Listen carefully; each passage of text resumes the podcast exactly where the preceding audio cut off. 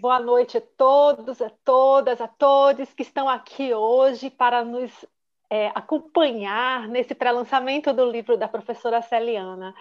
Vocês estão na Casa de Mima, é um espaço de livre pensar, e a gente gosta muito de conversar sobre religião e religiosidade e sobre espiritualidade, mas como toda casa, outros assuntos também podem acontecer e sempre são bem-vindos.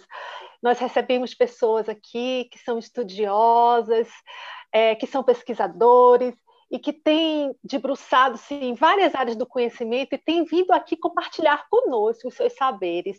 Outras pessoas que trazem a sua experiência de vida, que também são de grande importância para nós e temos aprendido muito com elas. Nós estamos hoje aqui recebendo mais uma autora, que é a professora Celiana. Essa casa parece que tem se consolidado como um espaço também de apresentação literária, né? Vários escritores têm vindo aqui, pessoas lançando seus livros, pessoas divulgando os livros que já estão publicados, e isso tem sido uma, uma enorme alegria, porque falo um pouco do meu lugar de fala, que sou bibliotecária, então é, eu amo estar nesse espaço de livros. É, eu gostaria de apresentar a professora Celiana.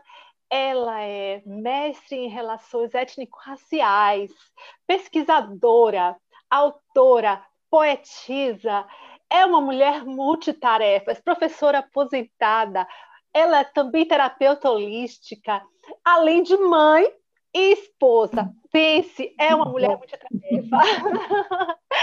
e ela hoje vai trazer para a gente a apresentação do livro dela, que é A Rainha do Mar. Quem é Iemanjá no imaginário de pescadores do Rio Vermelho? Essa é uma pesquisa que passa pela cultura do nosso estado, da nossa cidade e do nosso país. E um pouco da colonização, enfim. Celiana, você seja muito bem-vinda. Você está em casa, sinta-se em casa. Você é, já está aqui conosco, já é Casa de Mima, então fica aí e conta para a gente tudo que você pode a respeito do seu livro. Compartilha conosco. Que prazer, Mima. Primeiro, eu quero agradecer o meu boa tarde especial a você, Mima, e a Luiz, pelo convite gentil, pela disponibilidade generosa é, em me acolher, me receber em sua casa. Sua casa eu disse para você há poucos dias, você, a Casa de Mima é, é uma grande anfitriã, né? É, é uma casa que acolhe com sensibilidade, respeita a pluralidade, é uma casa que nos deixa muito à vontade. E eu tenho já de alguns meses, já venho participando dos eventos promovidos na Casa de, de Mima. E hoje, Mima, eu venho assim somar, eu agregar, venho acrescentar um pouco da minha experiência que é pouco da experiência e é uma experiência também um tanto modesta no sentido de que eu sempre eu sou tão curiosa e isso me acompanha esse traço de minha personalidade desde a infância e para mim é tudo muito pouco. Eu sempre parece que eu sempre quero um, um, um aprofundamento maior a respeito das minhas indagações filosóficas das minhas é, dos meus questionamentos das minhas inquietudes enquanto pessoa, mulher, mulher profissional, mãe, avó. Eu fiquei avó há 27 anos, Mima. E eu tive essa felicidade, essa graça. E todas essas experiências por onde eu transito têm me trazido muito aprendizado, tem refinado minha percepção da vida, tem, tem me instigado e me inspirado a descobrir espaços, construir novos espaços e chamar gente para construir junto. Então, para mim é uma grande honra, é uma grande alegria, é um contentamento muito sincero, um, um, um contentamento muito assim é, concreto estar aqui e poder falar um pouco dessa minha experiência de produzir conhecimento e no âmbito da cultura. Então, para mim é uma alegria muito grande estar aqui. Eu saúdo a todas as pessoas, a todos e a todas, a todas, a todos e a todos que estão aqui, que estão aqui participando, que estão aqui interessados, interessadas, curiosos, curiosas, para é, é, participar, compartilhar um pouco dessa, dessa realização, que é uma realização que muita alegria me trouxe que, e que muito me parece que ainda vai ela vai se estender e ela vai me levar para outros caminhos. Mas neste momento eu quero justamente desfrutar de toda essa possibilidade do momento, do presente, para falar deste livro, que é, teve também a participação desse título, porque o título original foi. É, é, esse livro é fruto de uma dissertação. Vou contar um pouco dessa história, tá, Mima?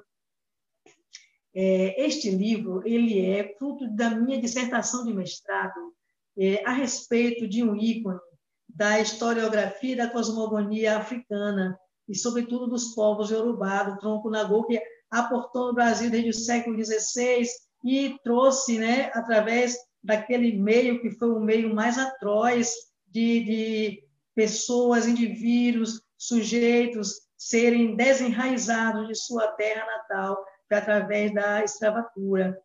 Então, é, eu me interessei em fazer uma investigação em investigar e me aproximar deste universo, que é um universo mítico para uns, mas que, na verdade, é, é, é uma face de uma, uma cosmogonia, de uma historiografia do povo africano, dos povos africanos. Né? Vamos falar de povos, porque quando se fala, em geral, de África, até parece que a África é um complexo, um território é, com, com, uma nacionalidade que todos falam a mesma língua e todos cultuam os mesmos costumes e, e praticam os mesmos hábitos. Mas não, não, é bem assim que a gente vai é, desvelando quando se compromete e se dispõe a investigar esse universo.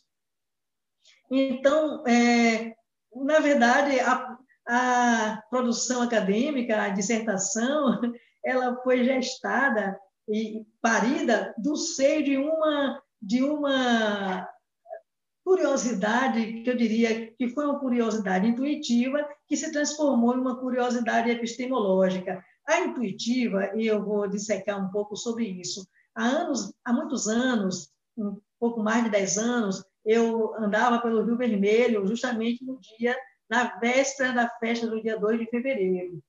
E eu estava com alguns amigos de fora da Bahia, colegas meus e colegas da Rede Federal de Educação, e caminhávamos ali próximo, justamente passando no calçadão da, da igreja, que ali tem uma igreja, justamente ao lado da colônia de pescadores E1, na casa que é chamada Casa de Emanjá.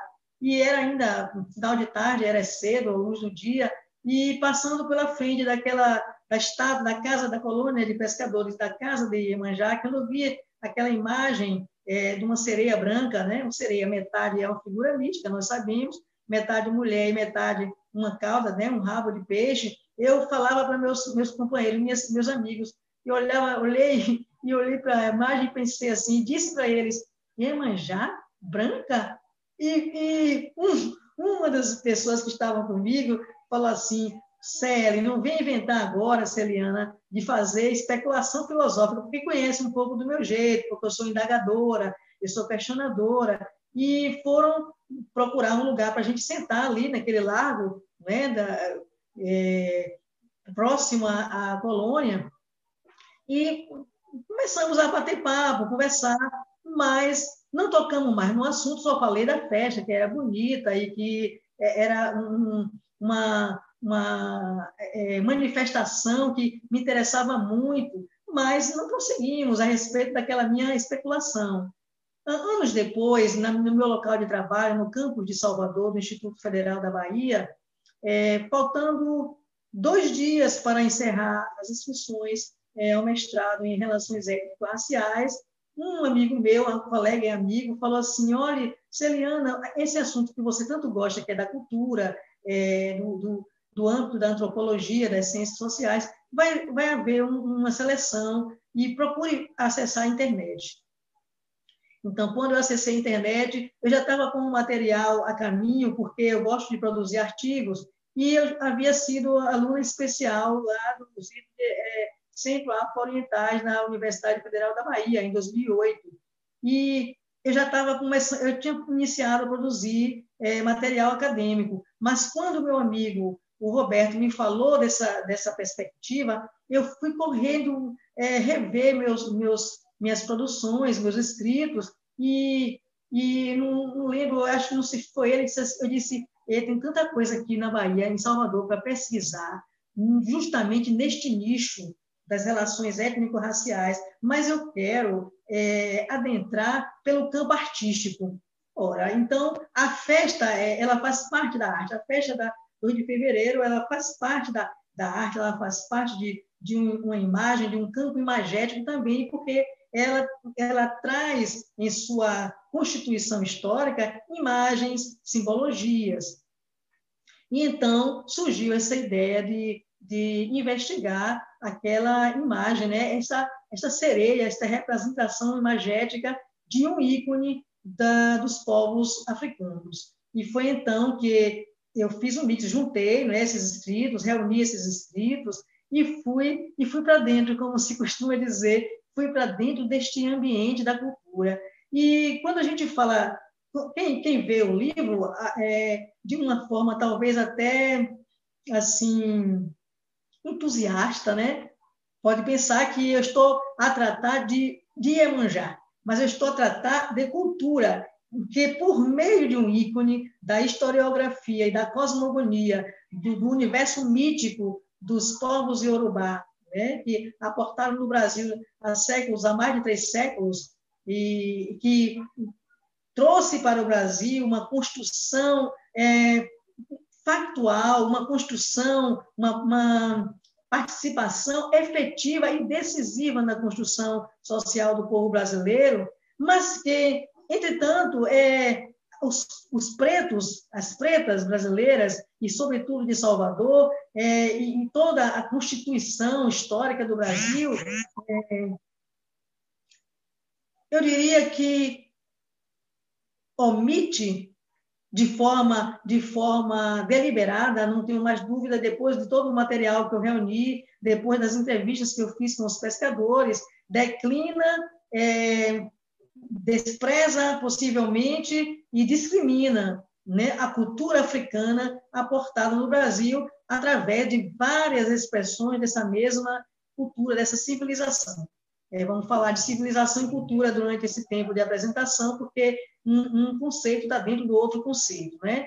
Civilização como um campo muito amplo né, de uma construção humana, de uma produção social, de um, de uma, uma construção de um acervo, é, de, de uma, um progresso material, um desenvolvimento social e cultura dentro desse âmbito da civilização, como, não como algo menor, mas como face, né? ou face ou expressão ou manifestação dessa civilização. Um conjunto de, de arranjos que, que são caracterizados como cultura.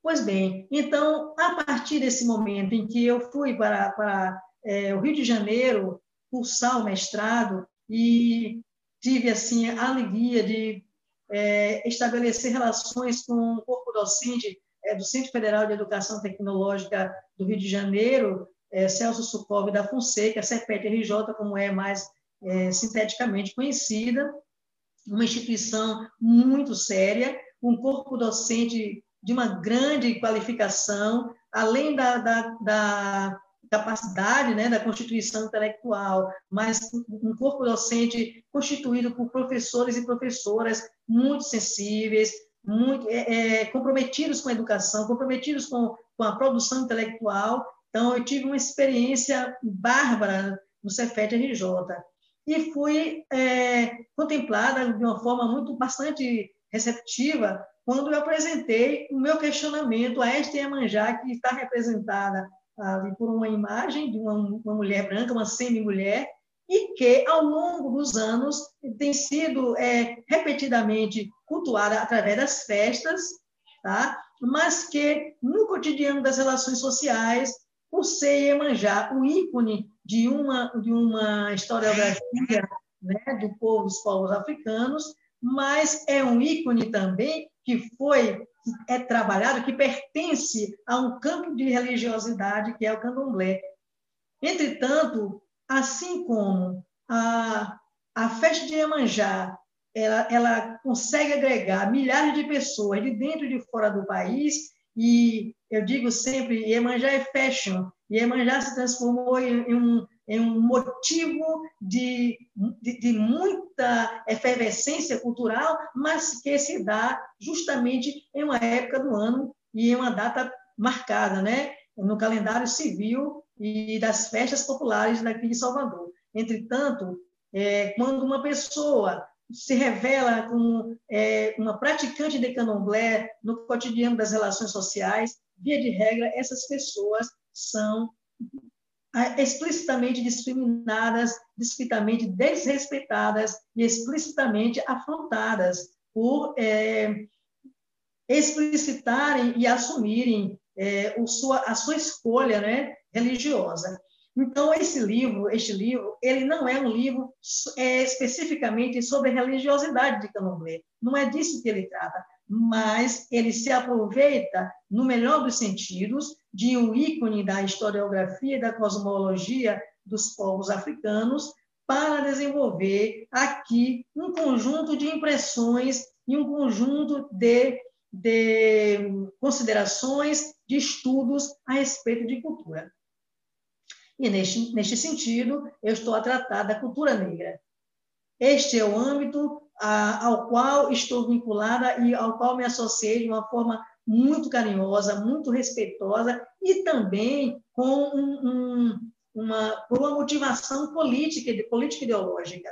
É, enquanto a gente, no Brasil, não desenvolver pesquisa, conhecimento, produção de conhecimento, e, inclusive, formas de produzir conhecimento, ou seja, epistemologias que tragam a centralidade do debate acadêmico. A cultura negra e a cultura indígena, justamente dois âmbitos em que é, se dão as, as segregações que eu chamo de mal dissimuladas. Existe segregação mal dissimulada, porque até o presente momento nós temos uma influência eurocêntrica bastante decodificada e muitas vezes internalizada por essas, esses grupos sociais que, é, de forma reiterada, têm sido alijadas, nesses grupos sociais têm sido alijados da, do reconhecimento do seu protagonismo na construção social do povo brasileiro. Então, falar de, deste livro, para mim, representa um, um achado, uma, uma felicidade, um prazer, mas também uma, uma assunção de identidade cultural, assunção do lugar demarcado por resistências, por lutas, por dor e prazer e por possibilidades. É, este foi, este, esta é a minha, a minha então minha preliminar para falar deste livro. É, eu, eu fiz um roteiro, preparei um roteiro na, na ocasião, desde 2011, que seria é, me instrumentalizar com, com, aquele, com aquele instrumental, com aqueles recursos, me instrumentalizar com aqueles recursos é, em que eu portava meu caderno de anotações, meu diário de campo, minha máquina fotográfica, enfim, e me dispunha a ir é, visitar a colônia de pescadores E1, que é a colônia que fica localizada no bairro do Rio Vermelho, ali onde tem justamente a colônia, a casa chamada Casa de Iemanjá e a imagem à frente. Então, é, dada esta introdução aqui, o outro, a outra face desta parte inicial da produção do meu trabalho se deu, além dessa intuição, que foi uma intuição de perguntar Iemanjá, Iemanjá branca, porque nós sabemos, é, no, no, âmbito do senso comum, que, em geral, os povos, todos os povos possuem seu acervo de simbologias. Todos os povos. Né? Quando nós falamos de, por exemplo, um vinho, um vinho de ótima qualidade, classicamente vamos nos remontar à, à França. França produz, é conhecida ao longo da história da humanidade aqui no Ocidente como grande produtor, um país grande produtor de vinho da melhor qualidade. Quando falamos, é, quando a gente fala, por exemplo, em samba, nós vamos lembrar de uma forma quase que imediata de Brasil, né? Então, um componente da cultura brasileira, o samba. Quando falamos em futebol, é, também vamos é, vincular, associar esta, esta produção, né? esta construção ao, ao Brasil. Por exemplo, quando falamos em tango, nós vamos lembrar da Argentina. Quando falamos de, por exemplo, de, um, de um, uma prática que foi abolida, mas que até poucos anos é, ainda existia, que é a tourada, a gente vai lembrar da Espanha. Quando a gente falar, por exemplo, de produção musical do estilo é, tenor, por exemplo, nós vamos lembrar da Espanha, nós vamos lembrar da Itália. Quando falamos de pizza, nós vamos lembrar da Itália. Então, há componentes da cultura que se tornam clássicas, dada a sua é, manutenção tradicional, né? do seu tradicionalismo. Então, no caso de África, nós temos aqui um acervo desta cultura, desta civilização ancestral, e que, que, aportou aqui através de suas culturas, através de vários grupos étnicos, como, como o grupo Banto, como o Ijexá, como é, Yorubá. E esses grupos que se encontraram naquela grande travessia do Atlântico, é, há mais de três séculos, há quase quatro séculos, esses grupos que não falavam a mesma língua, não falavam o mesmo idioma e tinham costumes não tão iguais, entretanto, tiveram que construir estratégias de sobrevivência. Dessas estratégias de sobrevivência, nós podemos é, citar, por exemplo, a capoeira. É, nós podemos citar, por exemplo, é, o samba. Podemos citar, por exemplo, a culinária, e que se essa culinária se tornou mais ainda é, famosa, né? celebrada e celebrizada através da produção do famoso acarajé. E é, esta, esta, essas culturas, esses grupos sociais, deixaram, nos trouxeram também uma, uma capacidade é, de se desenvolver através do corpo. O seu corpo é o seu instrumento de, de preservação, é o seu instrumento de comunicação, então, naquela travessia atlântica, que o, o, o Paul Gilroy, é um, um autor que eu estudei, que gosto muito, ele trabalha isso de uma forma profunda a respeito de como aquela travessia, quantos, o caldo cultural que aquela travessia proporcionou, e, e principalmente a, a possibilidade de, de, de, de, sobrevivência através da, da, da, força que aqueles grupos encontravam em se unirem, apesar de distintos é, dialetos, distintos idiomas também.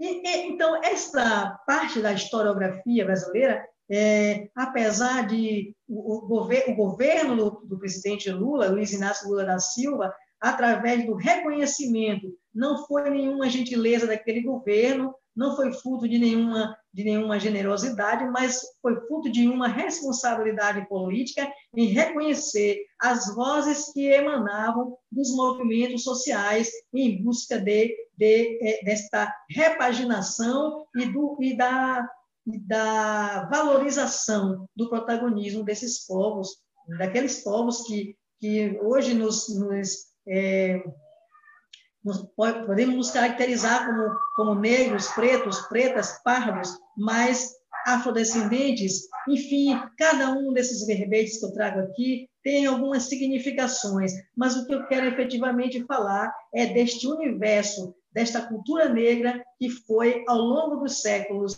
aqui no Brasil, foi alijada do seu protagonismo, do lugar de centralidade que ocupa. É, então, este, este caminho que eu percorri até a produção da dissertação, até, até a, a defesa da dissertação, foi um, um caminho, foi uma jornada que me trouxe bastante reflexão, muitas reflexões. Primeiro, a respeito a, do meu desconhecimento em torno de vários aspectos da cultura negra. Segundo, a minha, a minha postura de humildade diante desses povos que sofreram, foram dizimados, né, passaram por etnocídios, foram milhões trazidos aqui na travessia atlântica, e, entretanto, podemos quem se interessa pela história e que deve se interessar, eu acredito, e principalmente no campo da educação, que é um dos meus campos de, de atuação, de trabalho. É, quem adentra, quem ingressa na, na, no universo da história, né, no mundo da história, não pode prescindir, não deveria prescindir de é, é aprender, trazer para si esse conhecimento. É um conhecimento que fará, fará, faria e faz toda a diferença no sentido de que ressignifica nossas relações sociais interétnicas aqui no Brasil e, sobretudo, na cidade de Salvador, que a cidade de Salvador, né, a Bahia foi o primeiro, foi o primeiro local de, de aporte do, dos, é, dos colonizadores. Então, minha produção, minha produção acadêmica, meu livro, ele, ele vem a, a questionar determinados lugares que a cultura negra ocupa, e para isso eu me vali de é, um acervo literário. Né? Eu, eu, eu fui ver, por exemplo, é, o tema de identidade cultural com, com Stuart Hall, que é um autor que, que é um autor jamaicano, falecido em 2014. Ele foi um dos meus, dos meus, dos autores, uma das minhas, uma das minhas fontes, um dos meus referenciais para eu desenvolver primeiro a identidade cultural. Este conceito de identidade cultural é um conceito amplo, vasto, inacabado, é inacabado. Se nós perguntarmos hoje em dia qual é a identidade, na, é, a identidade cultural do povo brasileiro, é, possivelmente ficaremos sem resposta imediata. Entretanto, esta identidade cultural, ela não se revela de uma forma sistematizada sistematizada do ponto de vista do discurso, as pessoas não querem se, se dizer sou negra, sou preta, eu sou preto. Embora use seu cabelo com seu trançado, use turbantes, use, é, enfim, que, que, que, produza estilos musicais com uma matriz cultural negra, mas as, relações sociais, as práticas é, sociais aqui na cidade de Salvador são extremamente é, caracterizadas, pinceladas por ondas de racismo, por práticas racializadas. Então, trabalhar com, com a produção deste livro foi rever conceitos como cultura, como identidade cultural, como, por exemplo, é, que, que, que motivações foram predeterminantes para esses, esses autores trabalhar a questão da colonialidade e da pós-colonialidade. Então, eu fui é, tracei esse roteiro de visitação desses espaços. Um dos espaços foi a colônia Z1 do, da, de Rio Vermelho, outro espaço foi a colônia Z6 em Itapuã. E eu costumo, continuo frequentando esses espaços, de vez em quando eu vou à colônia Z6, porque foi lá que eu encontrei é, sob recomendação do, do, presidente da colônia de pescadores Z1, o Branco, que é como ele é conhecido, ele me disse, olha, se você quiser conversar um pouco mais profundamente com, com as pessoas mais velhas, eu vou indicar Pai Velho, que é hoje é o presidente né, da colônia, é ele que movimenta toda a, a parte social, a, a, a peixaria lá na colônia 16. Então, eu fui também é, entrevistar Pai Velho, entrevistei também um pescador, Nel, e, e alguns outros mais jovens, mas foi através destas fontes, do ponto de vista presencial, que, que me serviram, foram de uma grande é, é importância, de grande relevância, e também a fundamentação teórica através desses autores. Então, falar de, de Iemanjá a, a, como é que como é que Iemanjá é vista, como é que ela é sentida, como é que ela é imaginada pelos pescadores. Isso me, se me fez, né, se me fez repensar sobre como é, a, o processo colonizatório brasileiro causou impactos que durante muito tempo talvez permaneçam nas, nas mentes do, do, de nós brasileiros e brasileiras e de certa maneira é, de forma mais enfática no povo preto de Salvador, na cidade de Salvador, nas pessoas negras.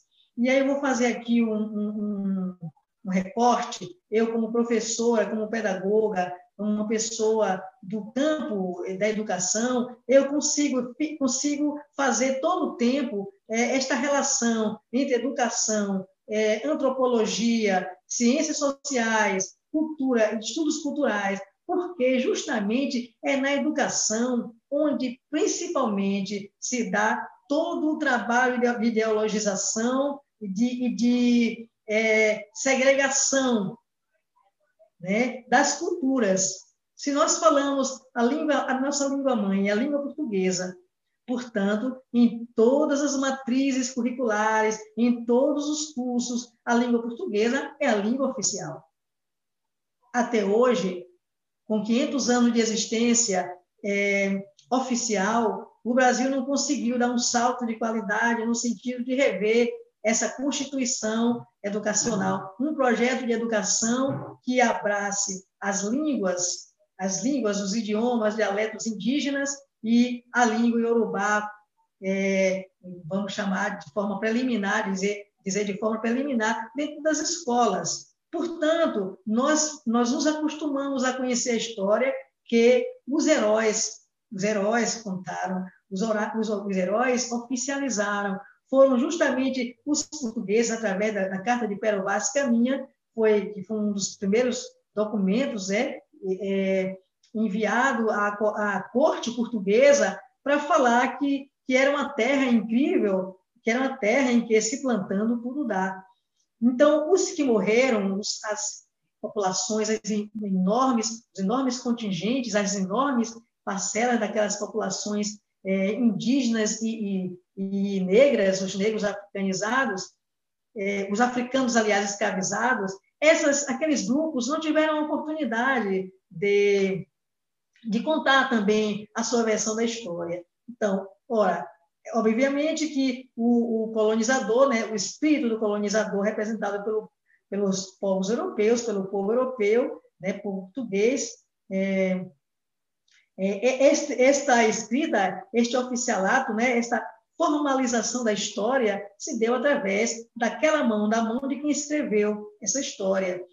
E foi justamente lá nos idos de 1685, já muito para cá, depois da chegada do, da colônia, da corte portuguesa, foi que é, surgiu a, a, grande liderança de Zumbi dos Palmares, que nunca se conformou com aquele estado de escravização a que os povos é, advindos de África estavam submetidos.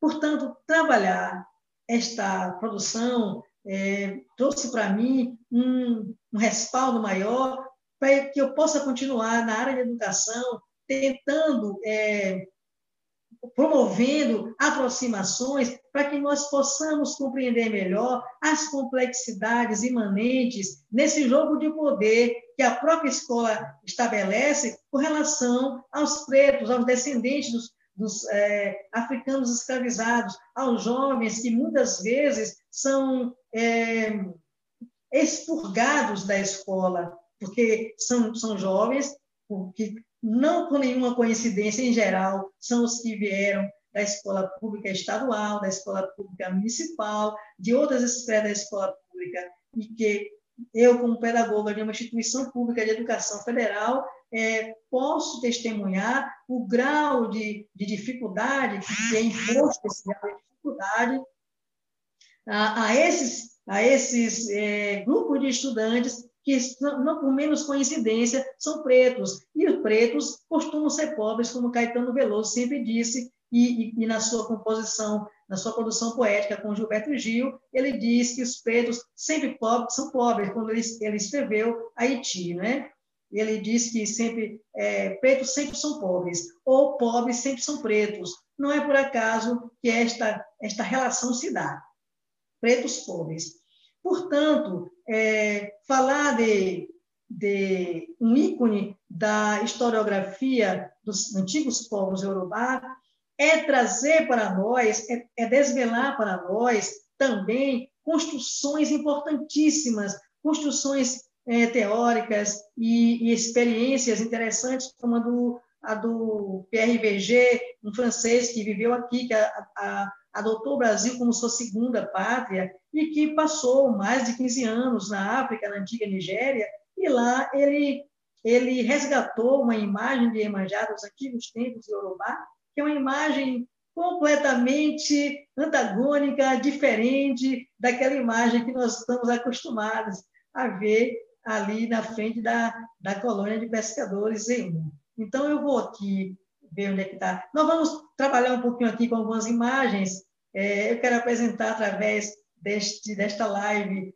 a, a figura do pai velho, que é uma pessoa de imensa afetividade, me acolheu com muito carinho. Eu vou passar aqui, peço licença a, a Luiz, e vou passar aqui, Luiz, uma imagem da, da figura de pai velho, e depois voltarei aqui para a tela e vamos trabalhando algumas imagens que são interessantes para que vocês se deem conta é, da necessidade que eu senti, é uma necessidade minha, de investigar esse objeto para compreender melhor um pouquinho, é, é muito pouco diante da grandeza desta, desta civilização da qual eu conheço quase nada e me sinto mal por dizer isso. Uma mulher negra, negra na, no sentido fenótipo, mas de uma orientação afro-indígena, é como me vejo, e que, sendo professora, sendo pedagoga, e, enfim, sempre fui inquieta,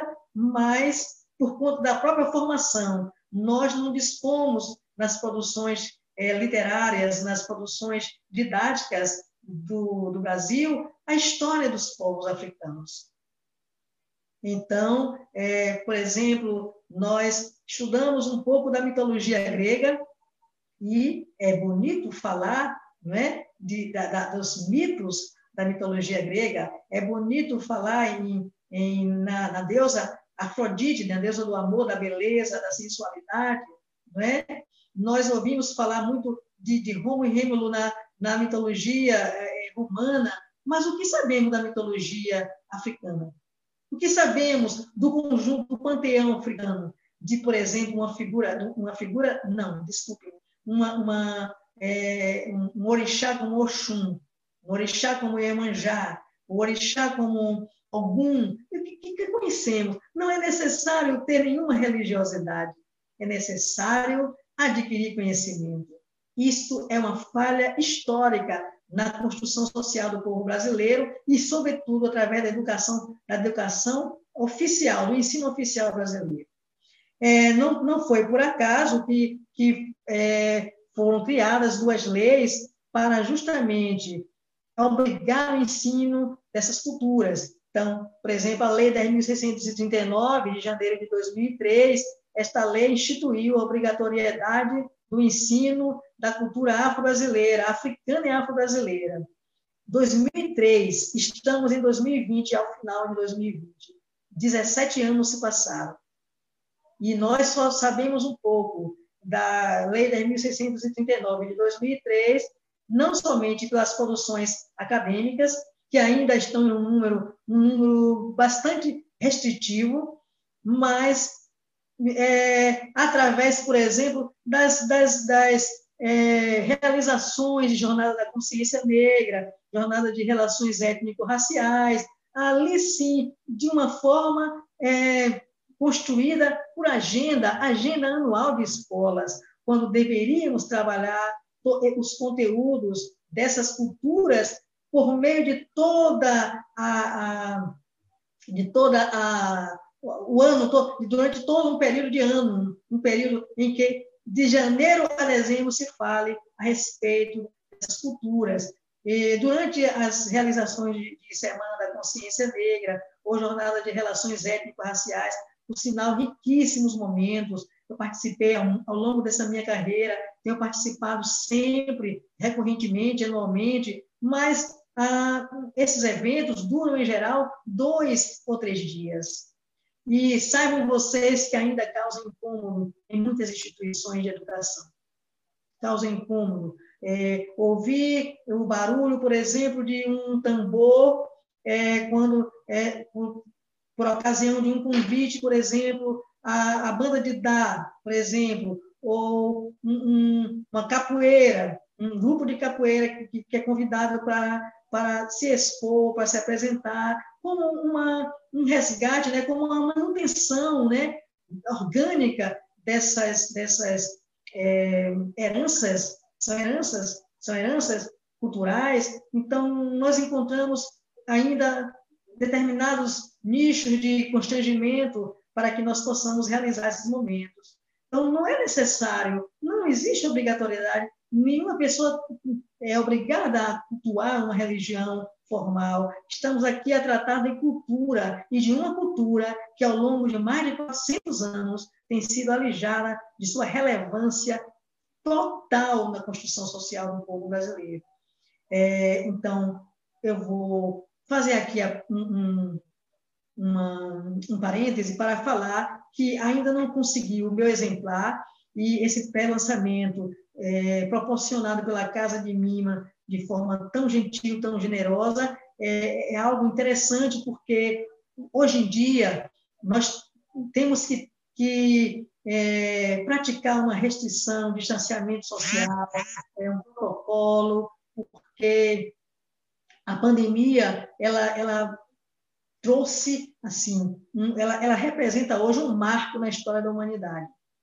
A pandemia alterou radicalmente nossa, as nossas vidas, as nossas relações interpessoais, nossas relações de trabalho, nossas relações culturais. É, ainda há países que não permitem é, a entrada de, de, estrangeiros por conta de, de da, da, disseminação. Né? Há países que já estão em uma segunda onda da pandemia. Então, o, o meu, eu vou ainda vou, vou, adquirir os meus exemplares, mas presencialmente no próximo semana, mas eles já estão disponíveis na, na estante virtual, já estão disponíveis na, na, na Amazon também. Então, as pessoas que se interessarem, ao final dessa apresentação, eu vou deixar aqui é, é, visualizada a forma de, de, de divulgação, né?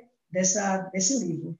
Mas, é, neste momento em que eu estou assim animada em falar desse, desse livro, eu quero também fazer mais um, um aporte aqui a esses autores, porque este é o âmbito, o âmbito da, da academia, a gente não pode é, negligenciar com essa referência, né, com, esse referencial, foi muito importante. Por que, que esses esses autores, como o, o Stuart Hall, o Homi Baba, é, que foi um, é um, é um é, ele é um indo, indo-britânico, ele agora está na Inglaterra como professor da universidade, é, Rami Baba, ele tem uma linguagem bastante densa, é, complexa, mas esses autores, e também o argentino, que também está vivo, mora no México, que é o Nestor Canclini, essas, essas, esses sujeitos,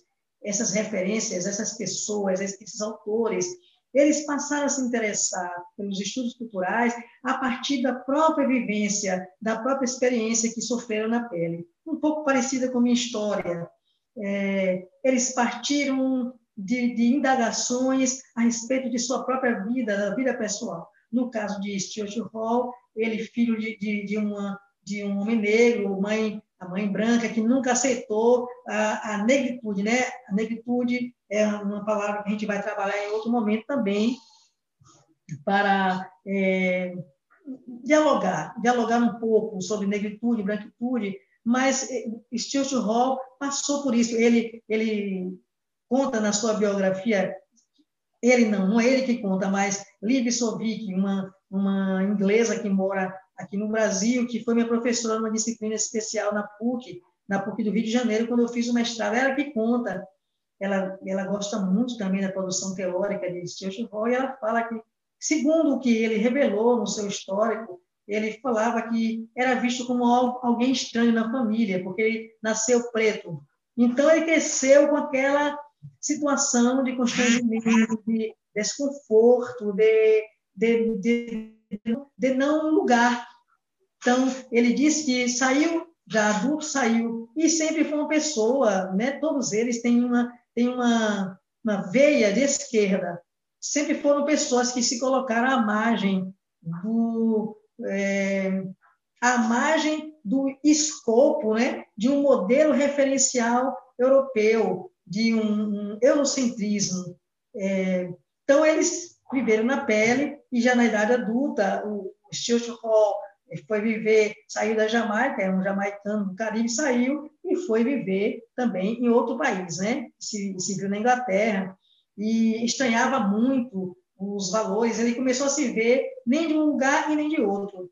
Ele não era mais um, um, um jamaicano e nem era um inglês. Então, esse desconforto trouxe para ele, ele, ele aproveitou todo esse material de desconforto, dos aprendizados novos e das novas relações e das novas teceduras que ele realizou neste novo ambiente para olhar como a, a, é, a saga colonizatória opera. Né? Então, é, quando eu escuto dizer assim, ah, mas os africanos também faziam escravos lá nos seus territórios, é, mas a, a, lógica é totalmente outra, que neste momento não me, não me compete agora trazer, para não me estender, porque ainda tem muito que, que, que produzir, estudar, aprender, trocar, compartilhar, mas de tudo que eu tenho estudado, a lógica é outra. Por quê? Porque de um lado, né, há uma face, há uma face de conotação racializada muito forte, é, mas há também em paralelo um, um é, é, é assim um volume, né, um volume de, de energia aplicada pelo capitalismo selvagem, brutal, de cada vez mais produzir exploração do homem pelo homem. E, no caso da.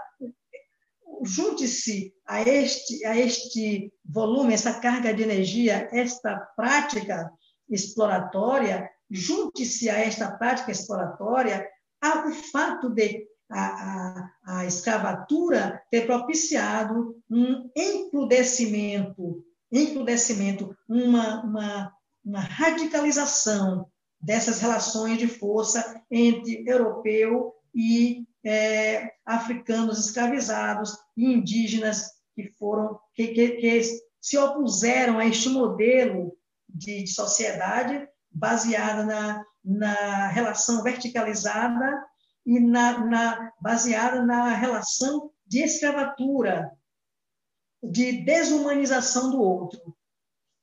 Ora essa, é, estes autores, então, o, o Rony ele, ele escreveu um livro que eu gostei muito desse livro, O Local da Cultura. Ele, ele traz uma concepção do local da cultura em que ele diz que o local da cultura é o local da resistência, é o, é o local de forças tirânicas que lutam, que disputam poder e espaço. Ele não via, ele não via muita beleza nessa questão da, da, é, da oportunização né, de trocas experienciais e vivenciais entre aqueles diferentes do, do padrão civilizatório europeu. Ele é, Rami Baba, em sua linguagem densa, sua linguagem complexa, é, ele, mas do, de tudo que eu consegui abstrair, ele traz essa concepção de que o local da cultura, que, que a grosso modo, né, falando de uma forma mais é, menos estricto senso, parece que a cultura é o lugar da diversão, né? A cultura é o lugar da expansão da, de fenômenos de sentimento, é, o local da cultura local de, de trocas, mais de trocas, é, trocas efetivadas no âmbito do espontaneísmo. Não, não, para, para Baba não foi assim que se deu esse entendimento. Sua compreensão falava todo o tempo de que o local da cultura é o local da, da, da, do, do encontro de forças tirânicas. E depois eu volto para falar do livro, justamente neste veio da, do ícone de Iemonjá. É, agora, o, o Nestor Canclini, ele, ele já disse diferente. Ele, Nestor Canclini, olha só, o meu livro não está aqui, mas eu estou aproveitando para falar de outras produções, porque elas me trouxeram esteio e embasamento. Então, Nestor Canclini, esse, esse argentino que vive, está idoso, vive lá na, na, no México, ele fala de é, culturas híbridas, né? é, estratégias para entrar e sair da, da modernidade.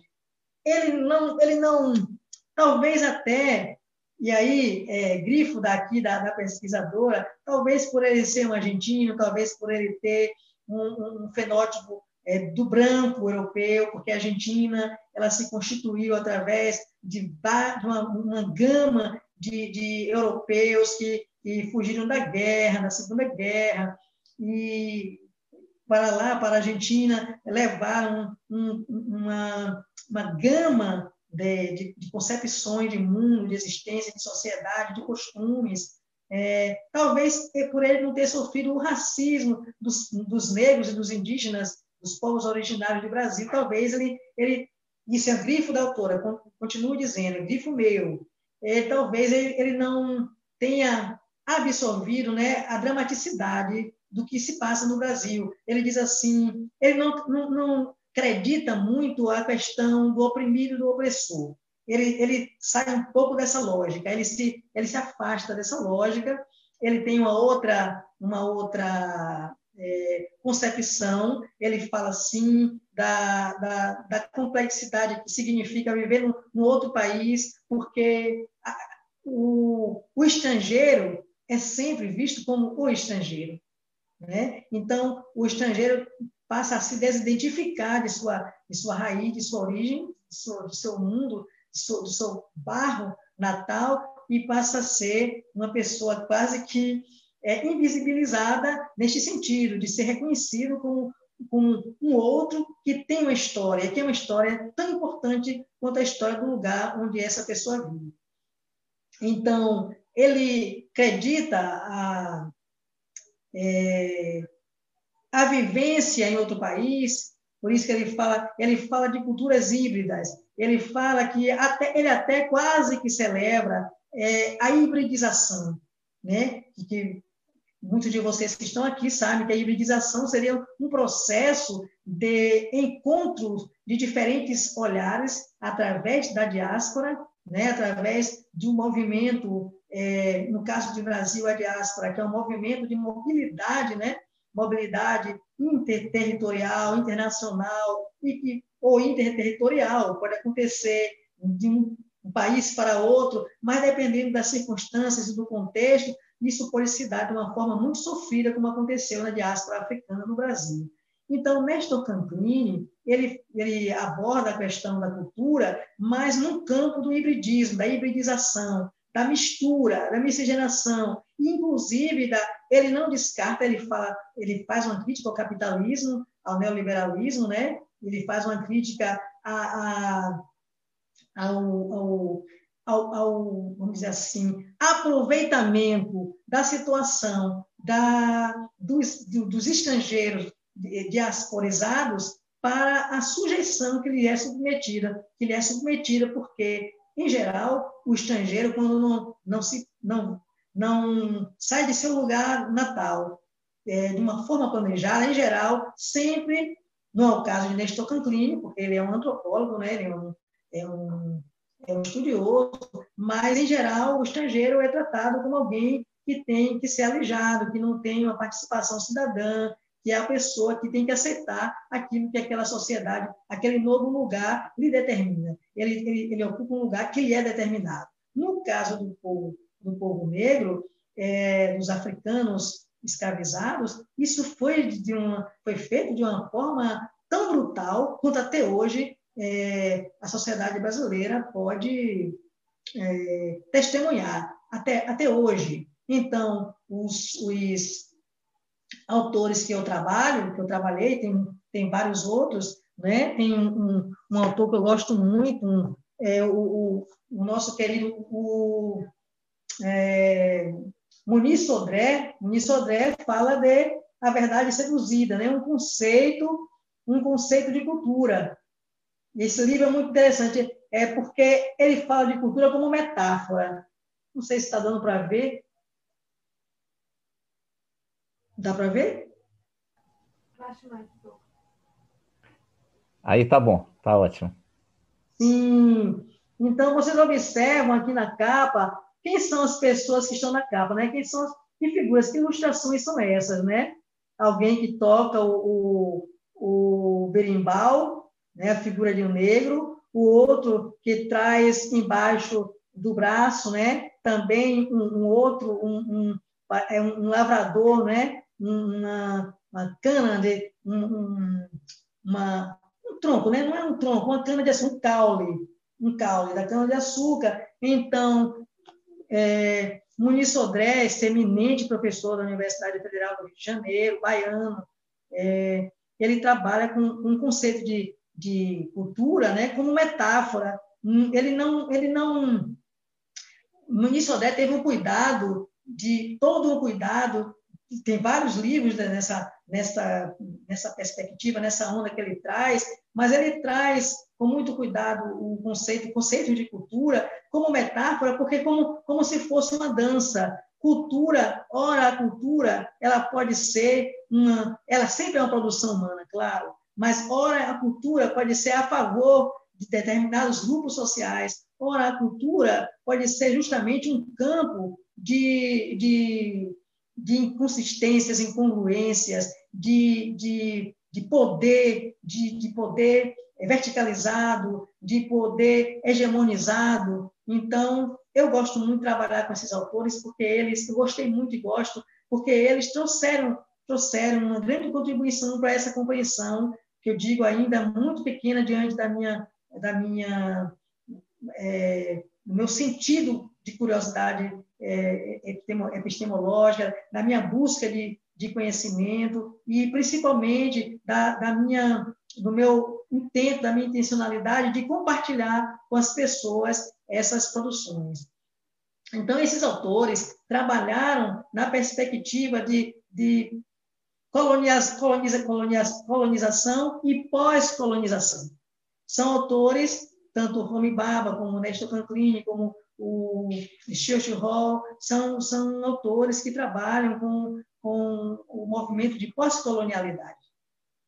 Né? E como a, a, o processo colonizatório operou de forma a sempre manter, operou e opera, de sorte a manter sempre na periferia do desenvolvimento do globo, né? essas, essas é, sociedades que são chamadas também de sociedades capitalistas periféricas. Esta, este status de é, sociedade do capitalismo periférico é um status imposto e que, como também o Sodré fala, não é um ambiente de muita facilidade, não é um ambiente de fácil, é, de fácil é, é, transformação, porque é um ambiente de dor e de morte, de beleza e de, de, de beleza, de prazer, de dor e de morte, de sombras, né? de, de, de experiências tenebrosas, de caos também. E toda esta constituição a gente vê no dia a dia nas relações que a gente estabelece entre nós, enquanto sujeitos sociais, aqui em Salvador. É, eu quero também aqui lembrar de Franz Fanon, quando ele escreveu. É, Franz Fanon ele foi um antilhano, né? ele foi as Antilhas foram colonizadas pelo povo francês então, Fanon também, apesar de ter falecido tão jovem, aos 36 anos, quando ele produziu um livro que me, me trouxe uma, assim, uma, uma, sabe, uma reverência a Fanon, porque ele, ele produziu é, Peles Negras, Máscaras Brancas, e ele fala como, até quando ele viveu né? E quando ele, muito mais novo, viu uma, uma criança branca, a primeira vez que viu um homem negro, né? Em Paris, falou para a mãe, estava a criança segurava a mão da mãe dela e olhou para a mãe e falou: "Mamãe, um negro". É, então, aquela aquele espanto em uma criança que trazia, claro, sua sua bagagem de inocência, o espanto era tão grande e em muitas em muitas histórias que que se ouvem, muitas narrativas, a gente pode observar que existe toda uma folclorização em torno do, dos, dos negros, dos pretos e pretas. Uma, na década de 70, é, uma, uma, produção poética de dois irmãos, Marcos e Sérgio Vale, é, que foi interpretada por Elis Regina, diz assim: é, Black is Beautiful. Hoje cedo, na rua do ouvidor, quantos brancos horríveis eu vi. Eu quero um homem de cor, um Deus negro do Congo ou daqui, que se integre ao meu sangue europeu. Black is beautiful. Black is beautiful. Black is beautiful. I know black. Essa foi uma produção que foi muito questionada na ocasião, porque o, dizer eu quero um homem de cor significa por que um homem de cor? E por que essa expressão homem de cor? Então, eu, estou, eu, estou, eu tento ser um pouco disciplinada e vocês têm que me dizer meu, meu, meu, meu stop, porque é um campo, o campo da cultura é um campo que é fascinante para mim. Mas tem também uma outra produção poética em que Gilberto Gil contracenou num vídeo produzido com ele, com Chico Buarque, e foi uma produção poética interessante que diz assim: é, o branco inventou que o negro, quando não suja na entrada, vai sujar na saída. É. Imagina só, vai sujar na saída. É. Imagina só, que mentira danada é. Então, o branco inventou que o negro, quando não suja na entrada, vai sujar na saída. Então, a gente tem toda, toda, toda uma, uma construção, né? uma construção, é, é, eu diria, é, ideológica mesmo, de menosprezo da cultura negra.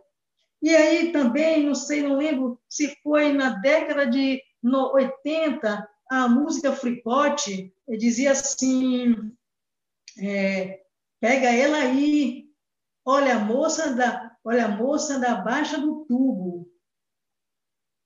É, olha a moça da baixa do tubo, que quando que o negão sim, nega no cabelo duro, que não gosta de pentear. Quando passa na baixa do tubo, o negão começa a cantar. Pega ela aí. Pega ela aí. Para quê? Para passar batom. Gente, é, inclusive o próprio autor já se desculpou, porque é, não, não, não entendia ser um, uma espécie de é, racialização de sua produção musical. Obrigada, as pessoas estão aqui. Olha, é bom vocês saberem que eu falo assim, mas eu, eu sou um pouco, eu estou aproveitando de mim, mas é, eu, eu me sinto bem aqui, mas eu tenho vergonha de tudo, tenho alergias, eu... mas enfim, é, desde criança, parece que não, mas eu fico um tanto assim. É...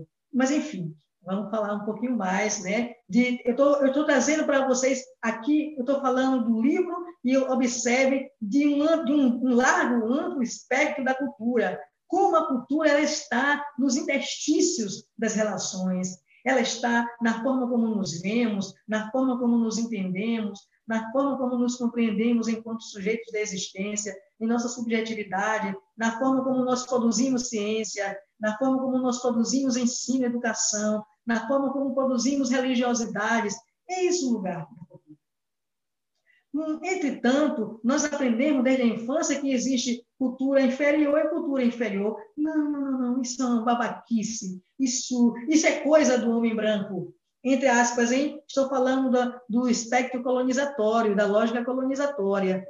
É, e, e Sodré traz isso também, né? Sodré traz esse aporte, muito, muito bem feito. É, não, não é isso o que nós estamos aqui trabalhando, e isso é, é justamente o que me dá alegria, né? me dá uma overdose de alegria falar de um ícone, né? um ícone que, que é o, foi também, é, foi e é, é objeto de, de, investigação de vários, de vários brasileiros. Nós temos aqui o Armando Valado, que produziu essa, esse, esse livro, né? Iemanjá, a grande mãe africana do Brasil. Ou seja, há muita gente trabalhando nessa perspectiva de, de disseminar, produzir conhecimento e disseminar conhecimento sobre cultura brasileira. Então, não é mais lugar de nós ignorarmos a nossa própria história. E aí, quando a gente fala, de, eu, vou, eu vou trazer aqui uma. Está na hora de fazer aqui, Luiz. Luiz é o meu grande professor aqui nesse, na, no manuseio dessa tecnologia. Eu vou trazer aqui um pouco das minhas é, escritas, tá, Luiz? Aqui eu vou abrir o, aqui o arquivo que eu quero ver, uma página. Aguardem um momento, por favor, tá? Fique à vontade, professor. Ali, compartilhar. Certo.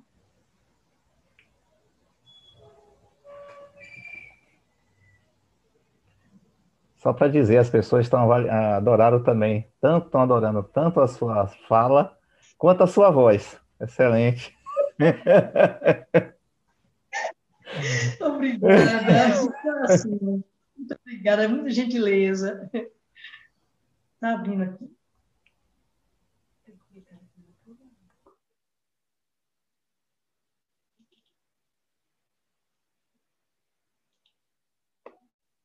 Pronto. Ah, só um momentinho. Sim. Ah, é, professora? Muitos. Sim. Você está compartilhando o WhatsApp. WhatsApp. Tem que ser. Ai, peraí, gente, e agora? Como é que eu é. faço isso? Volta lá de novo para poder clicar na. Primeiro, clica na, na tela da. Descompartilha primeiro. Vou fazer melhor, peraí, eu vou, eu vou fechar. Pronto, e agora, como aparece para vocês, Luiz? Isso, agora, novamente, né? Compa é, para compartilhar. Certo. Aí clica no, no arquivo. Uhum. Clicou no arquivo, depois clica lá no azul para compartilhar.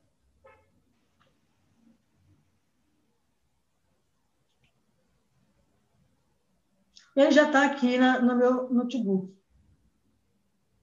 Mas não compartilhou ainda no Zoom. Sei.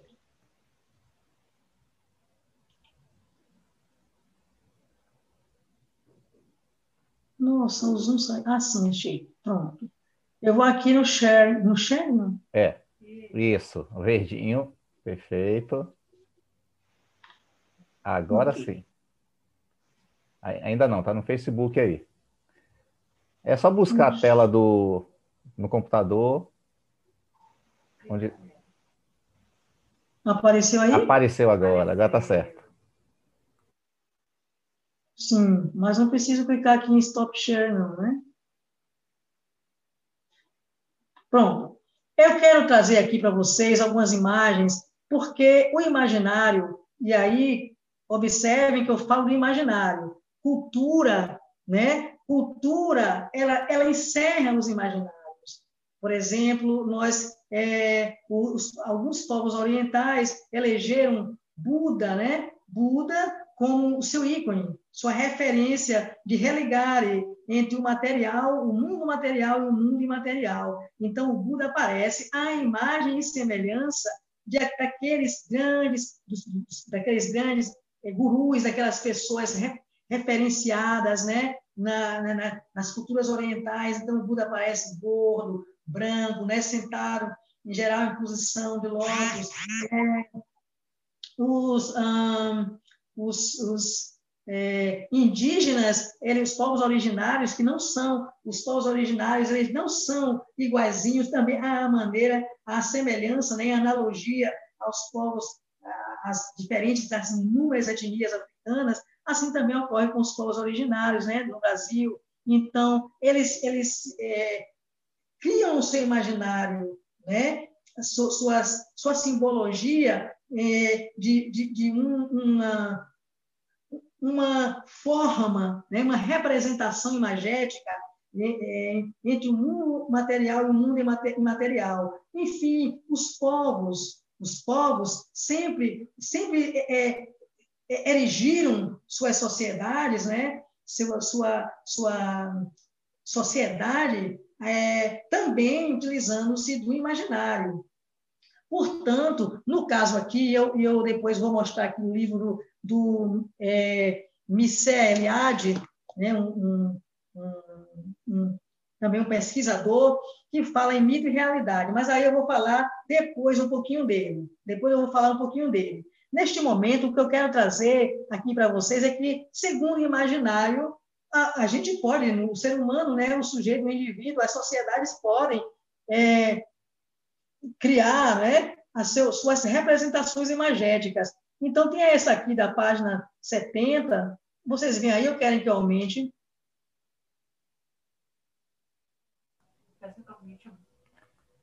Precisa aumentar? É, Mima está pedindo para aumentar. Para mim tá bom, mas para o celular é melhor aumentar um pouco. Deixa eu aumentar aqui um momento. Eu estou fazendo aqui pelo. Estou colocando aqui pelo notebook. Melhorou? Uhum. Ficou bom. Aqui, essa imagem é uma imagem de Iemanjá, é uma escultura que eu, que eu é, registrei com, com minha câmera fotográfica lá em Copacabana, né? Na, na, é uma escultura de Iemanjá na colônia de pescadores de Copacabana. Essa foto eu registrei, foi, se não me engano, 2012. É, aqui, nós podemos ver aqui que é uma figura diferente, né? Ela tem, ela tem é, uma cauda, né? Ela tem toda um, uma, vamos dizer assim, uma espécie de, de formação, formatação na cabeça, mas dá, dá a impressão que são, são é, é, barbatanas grandes, como se fosse uma, uma, uma raia, e elementos que se fundem como se fossem grandes cordas, tá? É, o, o, o, as, extremidades inferiores né, parecem também grandes torceiras. Então, foi assim que, que esse artista é, imaginou né, é, Iemanjá. E aqui a gente, eu também coloquei aqui para vocês, aqui, é, abaixo dessa imagem tem aqui Serena Dama do Mar, criação de Luiz Figueiredo, em 29 de 12 de 1988. É, é, doação à cidade do Rio de Janeiro, né, pela Companhia de Navegação Via Mar. Quem, quem obter o livro, quem obtiver, obtiver o livro, vai, vai verificar o que eu estou dizendo. Aqui nessa outra gravura, já foi também em 2012, é uma, uma figura, né, uma imagem de Iemanjá na praia de Botafogo. Ou seja, tanto aqui em Salvador, né, como, como no Rio de Janeiro, em outras capitais, em, em outros estados, a figura de Iemanjá é uma figura é, super referenciada, né, reverenciada e referenciada do ponto de vista da cultura e também da religiosidade. Então, aqui, essa imagem de Iemanjá foi uma imagem produzida pelo artista espanhol Jaime Plensa. Ela foi instalada na Praia de Botafogo em 3 de setembro de 2012 e foi intitulada como Olhar dos Meus Sonhos. Foi feita com pedra de mármore e resina. Segundo o jornal Globo, o autor se declarou devoto de Iemanjá. Enfim, ah, mais abaixo, e aí eu falo que são várias, esse imaginário, ele, ele, ele ocupa né, o espaço da, da sensibilidade, da subjetividade, e segundo o, o, o, o autor, o artista ou a artista, é, vai ser produzida né, numa ambiência de cultura, mas também mesclada com o imaginário, que já, já pertence a um campo de subjetividade, que também é, tem sua relevância e que eu utilizei é, para, para produzir a dissertação e que, consequentemente, se transformou em livro. Mas o que eu trago aqui para vocês, esta imagem, para mim, ela representa assim um grande, um, um, grande feito do pesquisador, do etnólogo, né? É, PRVG, e eu tenho grande gratidão à Fundação PRVG, porque fiz uma dialogação já de algum tempo e foi a fundação abriu os braços para mim, me, me acolheu e, me possibilitou, né, esta a foto, né, a, a, original que se encontra lá bem resguardada no, no, no lugar que ele é de direito. E esta Iemanjá, essa figura aqui, observem, eu vou aumentar também, um momentinho. Não, já está aumentada. Mas dá para ver, vocês conseguem é, visualizar? Sim, sim. Sim, está ótimo sim. ela. Sim, então observem esta imagem dos antigos que foi, é, que foi é, extraída por Pierre Berger no, na, nos antigos tempos africanos, né? É, representa uma figura, uma figura forte, né? Uma, uma figura, a, a, figura de uma mulher com traços bastante proeminentes, traços faciais proeminentes e sobre sua cabeça uma espécie de, de é, um recipiente que poderia nós na nossa linguagem corriqueira poderíamos chamar de uma panela onde, mas para aqueles, para aqueles é, africanos, né, aqueles povos, ela, essa figura representa, né? E aí eu digo aqui, aqui mais abaixo, eu coloco aqui, os cultuadores de Iemanjá costumavam realizar um rito de ressacralização, é, que consistia em procissões anuais em direção aos rios e às fontes em busca de água para a renovação dos objetos de culto os Yorubá entendem ser necessária a renovação da força cíclica dos objetos por meio da água. Desde a África à América ao Brasil, várias são as versões africanas sobre o orixá Iemanjá. Contudo, entre semelhanças e diferenças, seu protagonismo foi preservado junto aos orixás femininos das águas, como Nanã e Oxum. Entre todos os orixás divindades do panteão africano, ocupa lugar especial, sobretudo no Brasil. Observando os mitos apresentados no texto, pode-se inferir as relações básicas entre Iemanjá e os demais orixá, que entre o mundo dos seres humanos e a natureza, numa circularidade que impregna de sentido o mito, as práticas rituais a ele consagradas e as concepções de pessoa e de mundo sob sua regência, sob sua regência. Eu vou parar aqui para voltar. Eu vou aqui voltar para a nossa conversa na tela. Pois bem, é, este livro ele, ele vem a calhar é, no momento em que, no Brasil, a gente tem é, testemunhado, e aí eu digo a gente porque toda a sociedade tem testemunhado, um recrudescimento do racismo. O racismo que durante um tempo já, já havia sido, é, pelo menos, é, é res, res, respeitadas as, as devidas considerações, mas o racismo tinha sido reconhecido como uma prática que precisa que, que requer enfrentamento, superação. Então, agora, de um tempo para cá, a gente observa nas grandes, é, assim, das grandes manifestações de racismo, quer seja na televisão, nos espaços abertos, de, nos espaços de sociabilidades, na rua, na escola, nos ambientes de supermercado. É, o racismo no mundo e aqui também no Brasil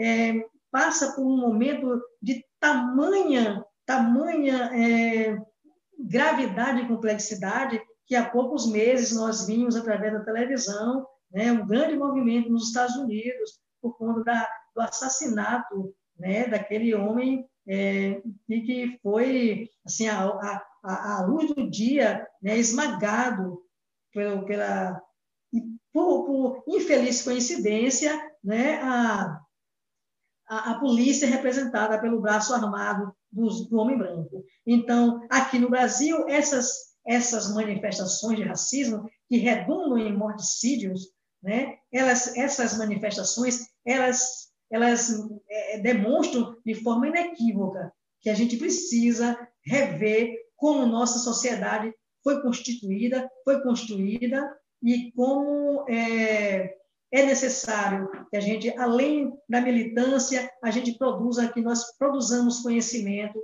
para que possamos dialogar em outras bases. Então, o meu trabalho é um trabalho que, que, que se desenvolve à, à luz da, da, da, do questionamento e, do, e da inconformação com a viver a convivência numa sociedade em que a gente é, é, estipula e, e, estima o valor das pessoas, mensura o valor das pessoas através das, das questões de racialidade. Então, eu não poderia declinar como educadora comprometida com com a justiça social, com a equidade social, com a educação inclusiva, com, com a inclusão cultural e, principalmente, com o protagonismo do povo negro é, na, na, construção, na formação social do povo brasileiro. É, por isso, é daí a minha, a minha produção, daí meu interesse em desenvolver é, esta dissertação e este livro. E muita coisa ainda quero falar, mas eu quero dar um intervalo para que as pessoas também possam fazer perguntas, não é isso, Mima e Luiz? Isso mesmo, professora. Vamos abrir um espaço para que as pessoas possam estar aí se expressando, comendo, deixando seus comentários. Agora é a oportunidade de poder trocar com a professora Saliana. Oh, Mima, com todo carinho, pode me chamar de Celiana. Obrigada. Sim, sim, Celiana. Obrigada, eu que agradeço. Leia os comentários aí, amor. É, tem, temos vários comentários aqui, agradecendo. Tem um Armando, ele deve ter de origem, deve estar é, espanhola, porque, ou de origem hispânica, porque está assim, muito interessante saber sobre a origem do mito africano e da reina do mar Iemanjá. É, seria semente cultural residente por toda a América e também na Argentina. Ele faz esse comentário. É, tem um comentário. Tem aqui, tem umas tietes também aqui, tá? Elas até admitiram no chat que são suas tietes. Mas realmente as pessoas falando que o seu que é interessante, muito interessante realmente a, a sua, sua pesquisa, sua pesquisa, o que está falando. E para mim também tem sido algo interessante realmente saber e perguntar por que Quimanjá é branca, né? E aí esse livro tem sido tem pessoas também querendo aqui é, saber onde compra um livro, como comprar, tudo. Ah, até depois vai deixar também como fazer comprar contigo, né? Esse, esse livro. Eu deixei sim, já sim. o local do. Mas quem mora em Salvador tem a, pode pegar, inclusive, autografado. Ótimo, é um prazer que, que eu possa fazer isso. Será um prazer.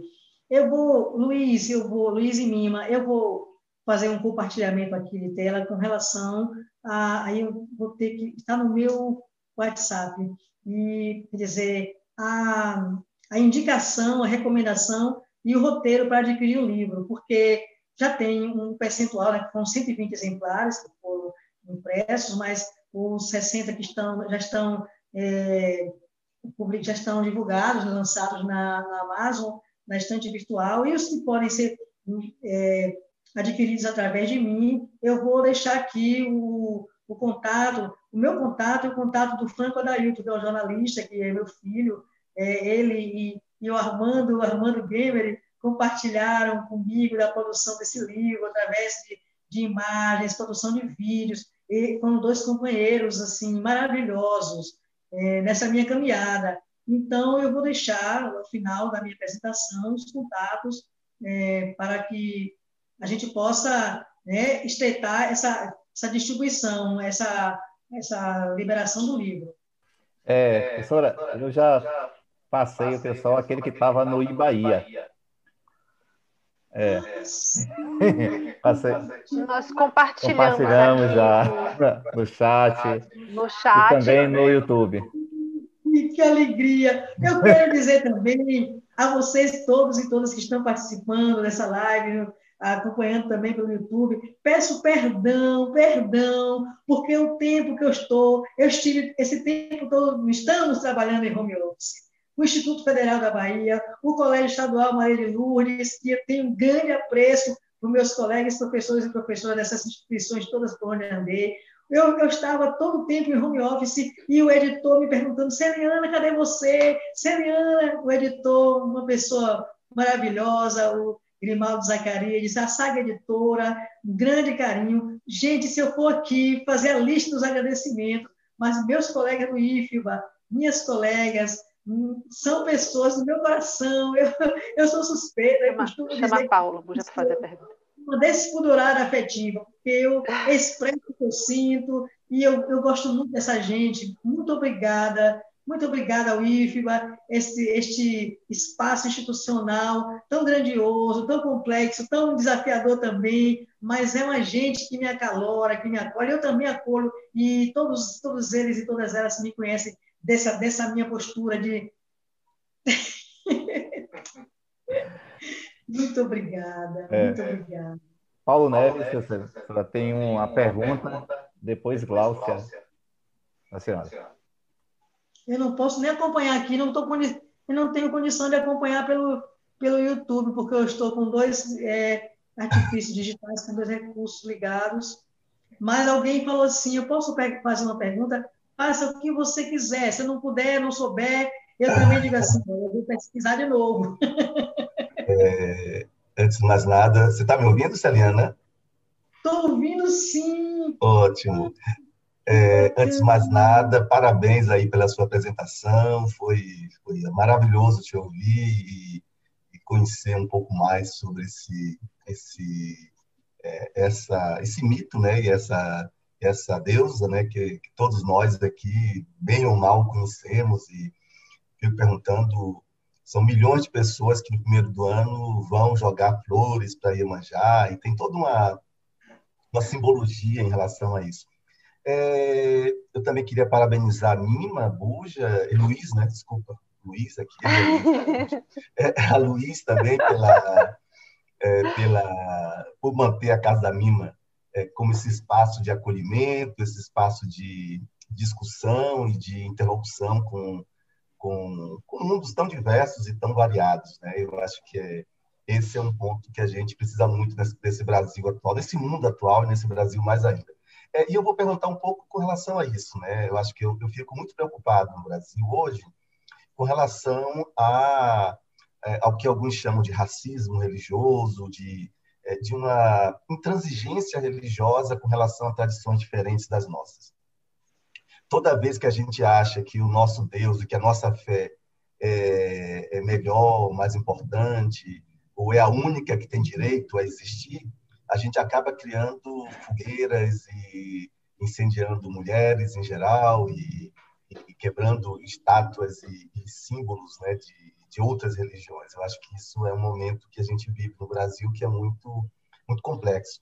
É, e, é, e, é, por aí que eu queria chamar, eu queria te, digamos assim, te uma pergunta, né, pedir para você falar um pouco sobre isso que o que caracteriza esse mundo religioso, né, que você chama, o mundo africano, mas também a gente poderia chamar o mundo ameríndio e africano no Brasil, né, afro-brasileiro e ameríndio brasileiro, é justamente essa maior, digamos, tolerância com o diferente, né, por razões as mais diversas que a gente mas é, eu acho que talvez é, o símbolo de Iemanjá, acho que talvez no Brasil seja o símbolo que mais sintetiza essa possibilidade da gente estar tá, é, independente das nossas crenças e das nossas é, é, nossos pontos de vista religiosos, os mais íntimos, né? A gente pode acreditar num Deus ou vários deuses, mas eu acho que é, o fato da gente respeitar e talvez Iemanjá seja justamente essa figura da mãe que acolhe seus filhos, independente das suas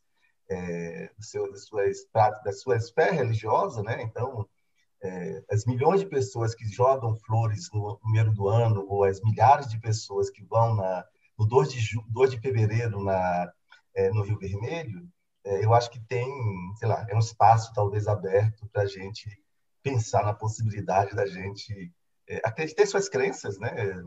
E, ao mesmo tempo, respeitar as crenças alheias e talvez a figura de Iemanjá seja dentre a, o panteão, tanto dos orixás quanto de outros deuses que permeiam a religiosidade brasileira, talvez seja a figura mais, mais acolhedora, né? Essa coisa que é a figura que da mãe, da, daquela que, que que respeita e que compreende as diferenças. É um pouco isso que eu queria só te provocar um pouco para falar um pouco sobre isso, Celiana. Não é bem uma pergunta, é só uma provocação mesmo. Muito obrigado pela sua exposição. Obrigado, Mima. Obrigado, Buja, Luiz Buja. É, e... um abraço a todos. Oh, querido, eu quero responder, Mima. Eu posso, Mima, falar um pouquinho com ele, interagir? Com certeza, o espaço é seu. É, obrigada, Mima. meu querido, tua intervenção tua, foi tão providencial, tão bonita. E eu vou, eu vou lembrar para você é, que, justamente, no marco histórico, século XVIII, meados do século XVIII, o, o, o, boom, o boom dos estudos culturais foi justamente, é, de certa forma, sofreu influenciação de dois movimentos, grandes movimentos assim, catalisadores, né? As diásporas e a globalização, né? Mas também esses dois fenômenos é, possibilitaram uma quebra da hegemonia eurocêntrica, porque até como foi que eu estudei? Eu vou falar da forma bem é, rudimentar que a gente estudou. Eu digo a gente da minha geração, por exemplo, e até pouco tempo, assim, até o século XV, o mundo não era conhecido. A partir do século XV, a Europa, aí, assim, aí os três continentes, né? Os três continentes que foram reconhecidos historicamente, Europa, Ásia e África. Ou seja, a, e a Europa sempre à frente. A Europa, a Europa conseguiu, né? fazer é, colonizar povos, uma até, até na China, né? conseguiu em África, é, Angola, por exemplo, né? conseguiu também na América Central. Então, é, essa, esta, vamos dizer assim, este perfil de, de dominação, que não é único dos povos de Europa, tá? Não é único, entretanto, ficou extremamente visibilizado e extremamente radicalizado durante séculos. Quando o, é, o fenômeno da, da, globalização ganhou mais espaço, não, estou dizendo que a globalização é uma, uma coisa, uma beleza e é, ela vai ser a redentora de todos os problemas. Pelo contrário, eu estou mais na linha de raciocínio do, do, Milton, do Milton Santos, que, por sinal, também é um geógrafo eminente da Bahia, e eu não quero puxar a brasa da sardinha para a sardinha, mas é porque, por coincidência, são várias pessoas que eu estou, que estou trazendo aqui, vários, vários sujeitos, né, produtores de ciência, que, por coincidência mesmo, não é de forma proposital, mas que serviram para meu embasamento. Mas a globalização também, ela, ao, ao mesmo lado, do mesmo ponto de vista de que ela é, é, facultou uma, uma, visão mais ampliada do mundo através da, da ferramenta da internet, ela também é, provocou grandes desigualdades, grandes não, ela provocou não, ela escancarou, né? E ela também é, ela exponenciou as desigualdades. Mas o que eu quero dizer, respondendo para nosso amigo, é que o fenômeno da diferença ficou muito explícito muito, muito mais, eu diria, escandaloso o fenômeno da diferença, quando o próprio, o próprio movimento de diáspora obrigou aqueles, né, aqueles, aquelas, aqueles povos é, que foram os, os grandes mentores e, e, atores do protagonismo colonizatório, quando se viram como diferentes, quando se encontraram com diferentes. Que gente é essa? Que fala, que língua é essa? Que forma de se expressar é essa? como fazem com, com seus corpos, né? E ah, por, por que, que, que, que, estão conversando ali nas senzalas ou, ou nas, nas reuniões é, mais, mais secretas, de que estão falando, né? Como conseguem ser assim? E que povos guerreiros são esses que não dispõem das armas do, do, arcabouço que a gente tem, mas que enfrentam enfim, a diferença, e aí o fenômeno da diferença, ele ficou muito explicitado e quase insuportável.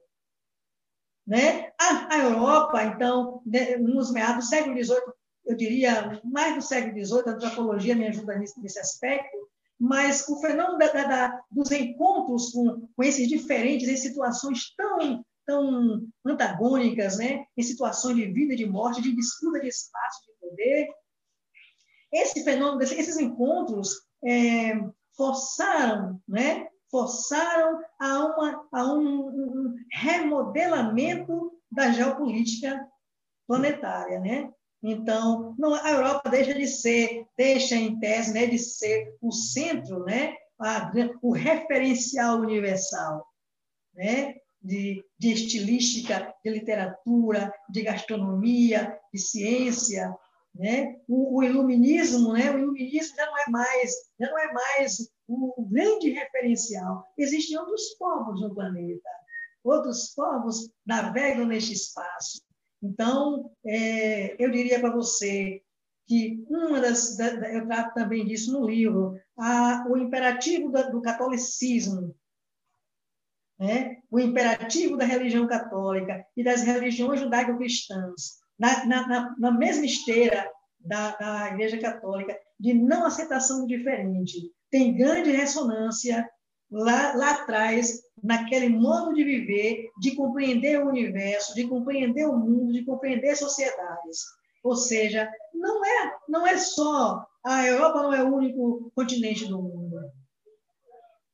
Né? O, os povos africanos, enquanto nós, e aí eu tenho que falar em modernidade, em pós-modernidade nesse momento, eu tenho que falar um pouco, de forma bem breve, é, a, e aí, pelo tempo que me resta é tão curto já, eu tenho que falar de modernidade como enquanto é, um campo que foi, que foi instaurado né, pela, pela Revolução Industrial, não só, mas o que a Revolução Industrial trouxe para o mundo foi uma, um total, né, uma alteração, um redemoinho né, no Ocidente. E como, como sempre estavam acostumados os povos de Europa, então entenderam que tinham que impor também aquele regime de, de trabalho a, a, a outras, a outras sociedades ou seja, sempre numa lógica verticalizada, de, de, de um poder único e centralizado.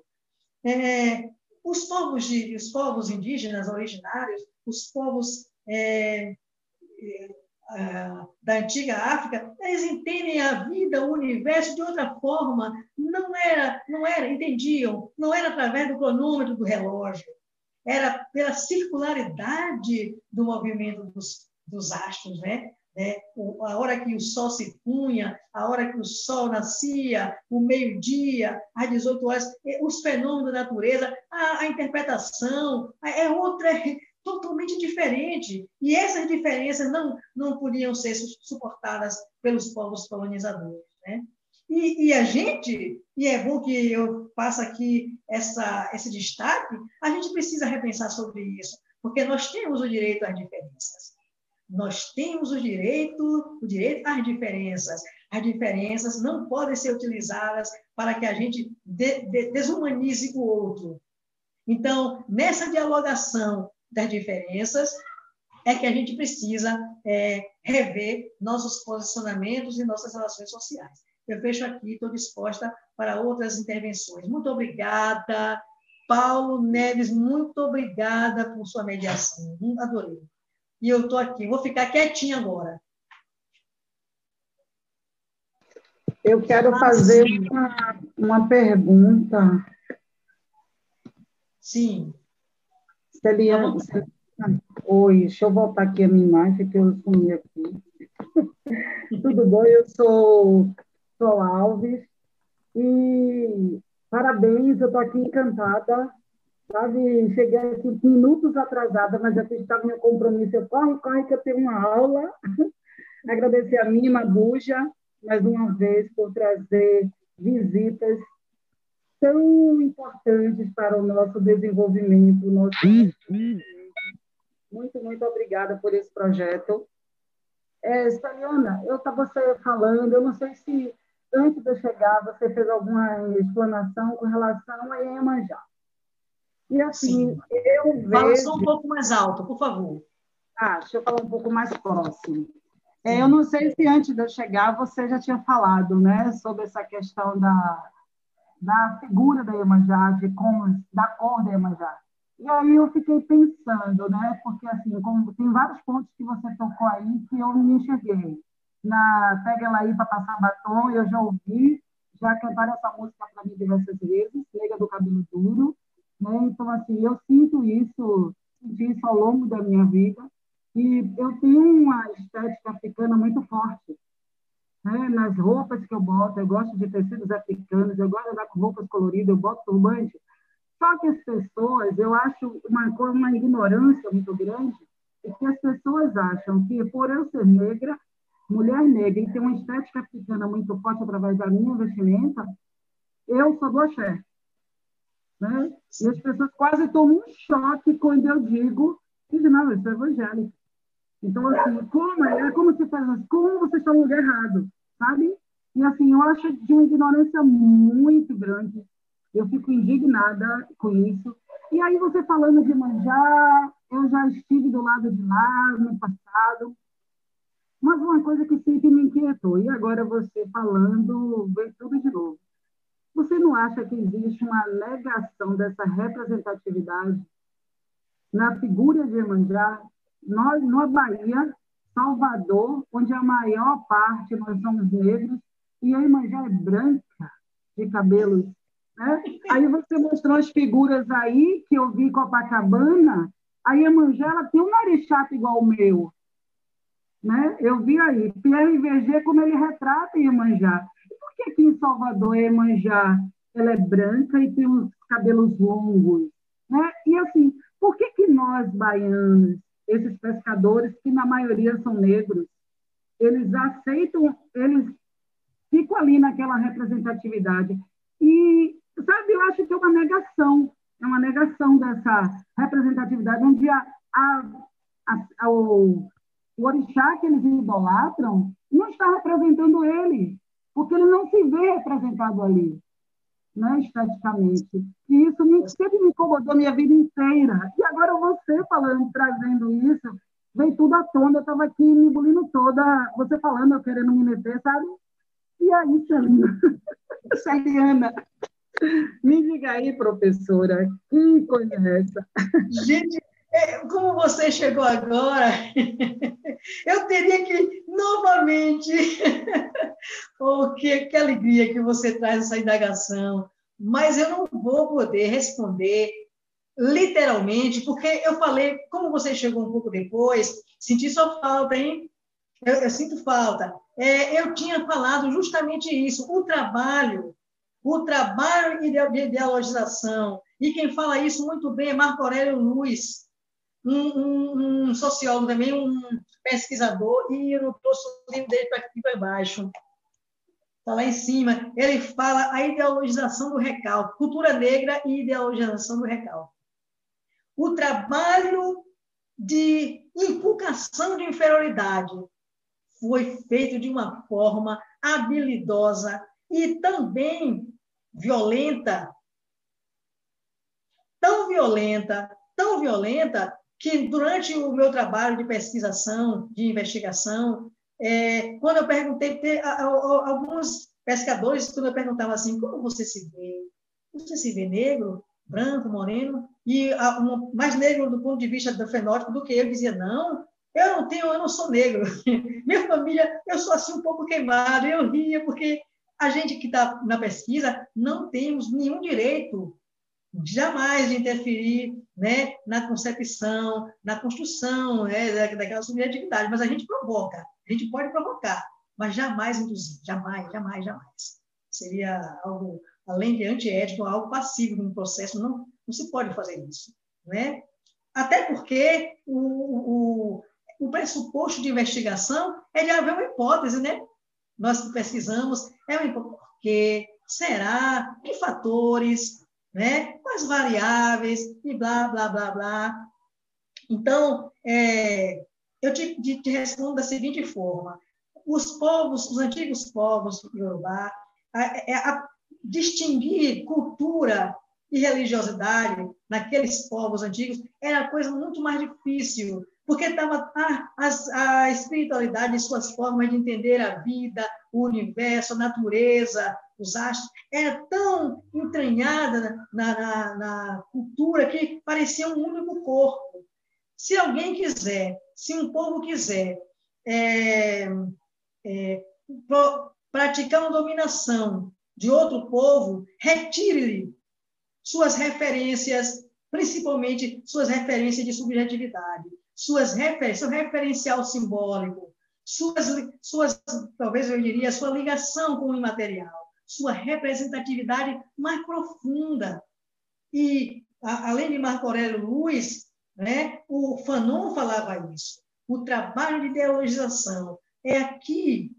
Se você aprende desde cedo que você é feio, que seu cabelo é feio, que sua pele é feia, que sua religião não presta, que tudo que você faz é feio. E aí eu sou, eu sou professora, eu sou pedagoga, sou educadora, eu sei disso. Eu, o tempo todo, a minha vida toda, eu estive à margem desse tipo de lógica. Não diga para uma criança, não fale assim para uma criança. Quando a criança aparece com um desenho aos 5, 6 anos e mostra para a professora, oh, prova meu desenho. Aí a professora olha, hum, e por favor, tome, espero que tome isso como, como uma provocação, problematização. E uma professora, vamos supor que eu diga assim, mas Pedro, que desenho horrível! Eu pensei que você era mais inteligente.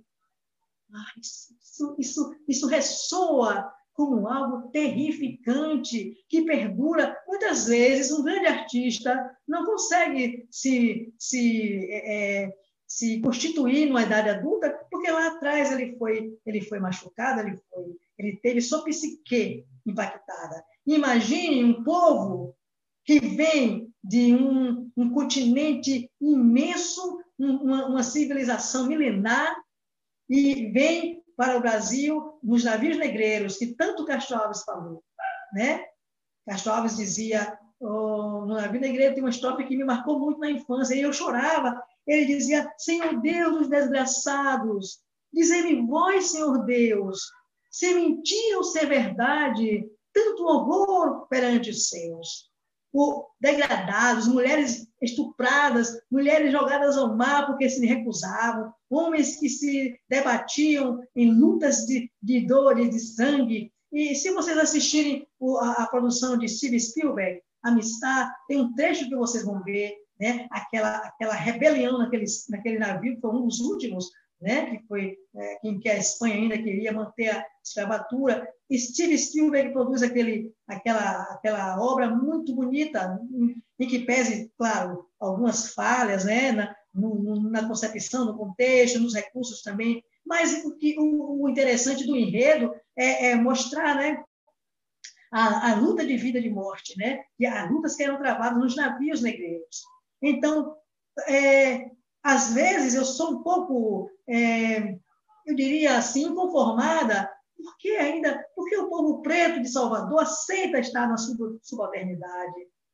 Mas a gente não pode tomar como referência este ou aquele caso. Existe uma construção, né? existe, existe um processo colonizatório, e que através, minha amiga, é somente, eu digo que através da, da atitude de enfrentamento, que seria por parte da militância, e através do conhecimento, são dois pilares que podem fazer diferença na superação do racismo estrutural, do racismo institucional, que tanto ferem a própria, a própria é, modernidade, pós-modernidade. O Brasil ainda não saiu desse, desse contexto escravocrata, ainda não saiu desse contexto. Não sei se eu respondi bem a sua pergunta um trabalho de ideologização, né? de, de dizer para o outro que o outro é inferior. E observemos né, os grandes contingentes de pretos, onde moram, como vivem, quem são os grandes contingentes de presidiários, onde vivem os, os que moram em Salvador, nas Baixadas, nas favelas, os que moram no Rio de Janeiro, nos morros. E isso é por acaso? Será que isso se dá por acaso? Não, não é por acaso.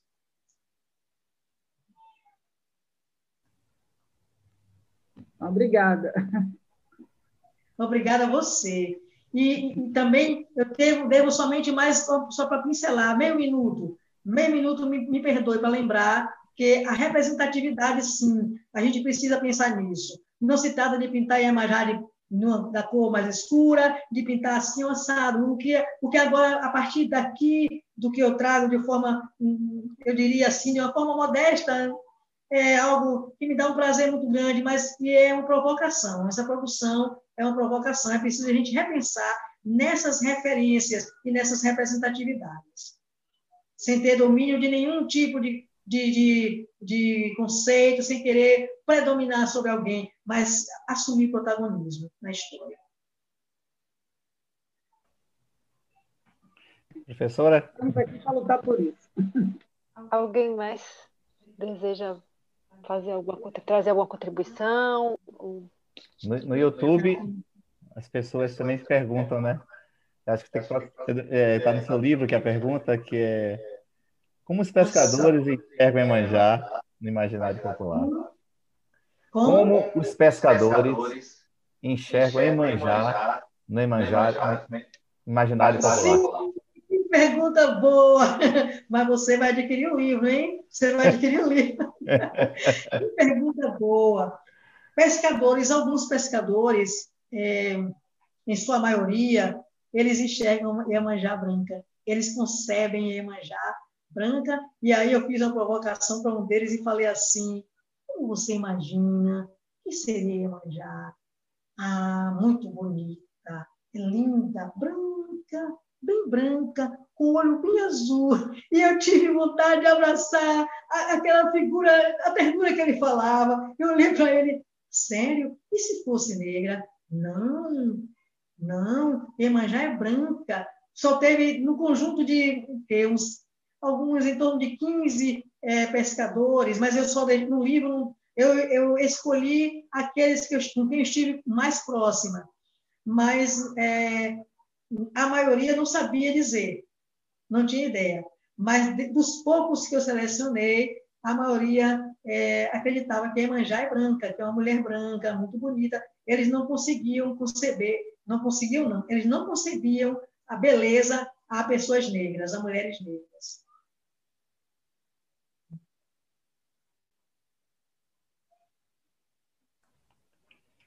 Muito bem, parabéns. Se ninguém mais quiser contribuir, né, vamos permitir que a professora descanse também, né, Celiana? Duas horas aí a falar. É, eu vou fazer assim, ó, Mima, eu vou passar para você os contatos, é, porque tem muita gente. Sim, além, sim, além, além que ela. Sim, o racismo é terrível. Seja qualquer forma de racismo, né? Os judeus sofreram muito racismo, né? os ciganos sofrem racismo, os homossexuais LGBT sofrem racismo. E não há tempo para conversar mais sobre as interseccionalidades aqui. O racismo ele tem uma, uma, uma capacidade de capilaridade impressionante. Eles, tentáculos, tentáculos. O racismo opera com tentáculos. É, mas estamos aqui né, para falar sobre isso, para refletir numa perspectiva de é, equidade, de justiça social, de respeito à diferença, sobretudo, respeito à diferença. Tá? Então, eu, os contatos eu vou passar aqui, vou deixar aqui, vou passar para você, Nina. É, mas eu estou à disposição. De qualquer sorte, é, eu e Franco, Franco Adailton, meu filho, estamos aqui com, com é, compartilhando né, os contatos. O meu celular 99740946. Eu gostaria de colocar aí no, no YouTube, é, 71 99974 0946, Celiana. E o, o número de Franco é o 99644 é, 4404.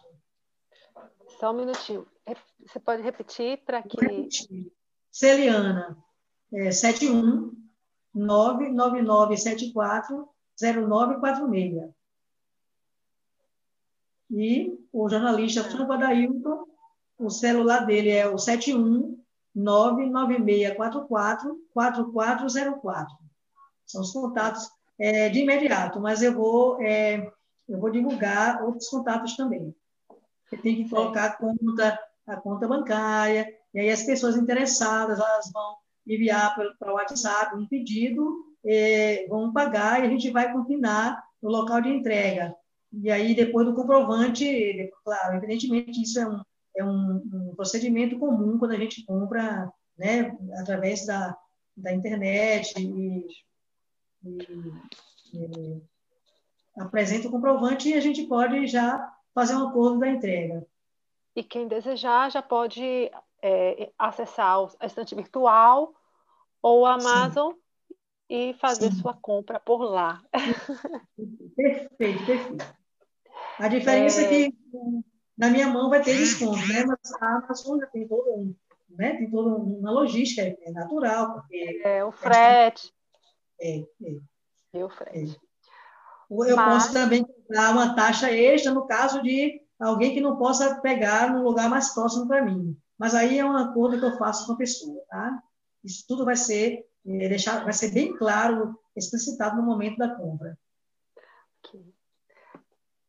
Professora, deixa eu ver, Carla falou mais alguma coisa. Interessante que Machado de Assis escreveu no Brasil. Leia aí, amor, que, que fechou aqui meu bate-papo. O que, que Callahan falou? Callahan também escreveu sobre racismo. Professor Callahan é, também já teve a casa ele, ele escreveu. Interessante que Machado de Assis. Pode chamar seu mute aí. Interessante que Machado de Assis escreveu do Brasil com dois países, o Brasil oficial e o Brasil real. O Brasil real é o Brasil preto, o que a professora pensa. Sim, sim, muito bem.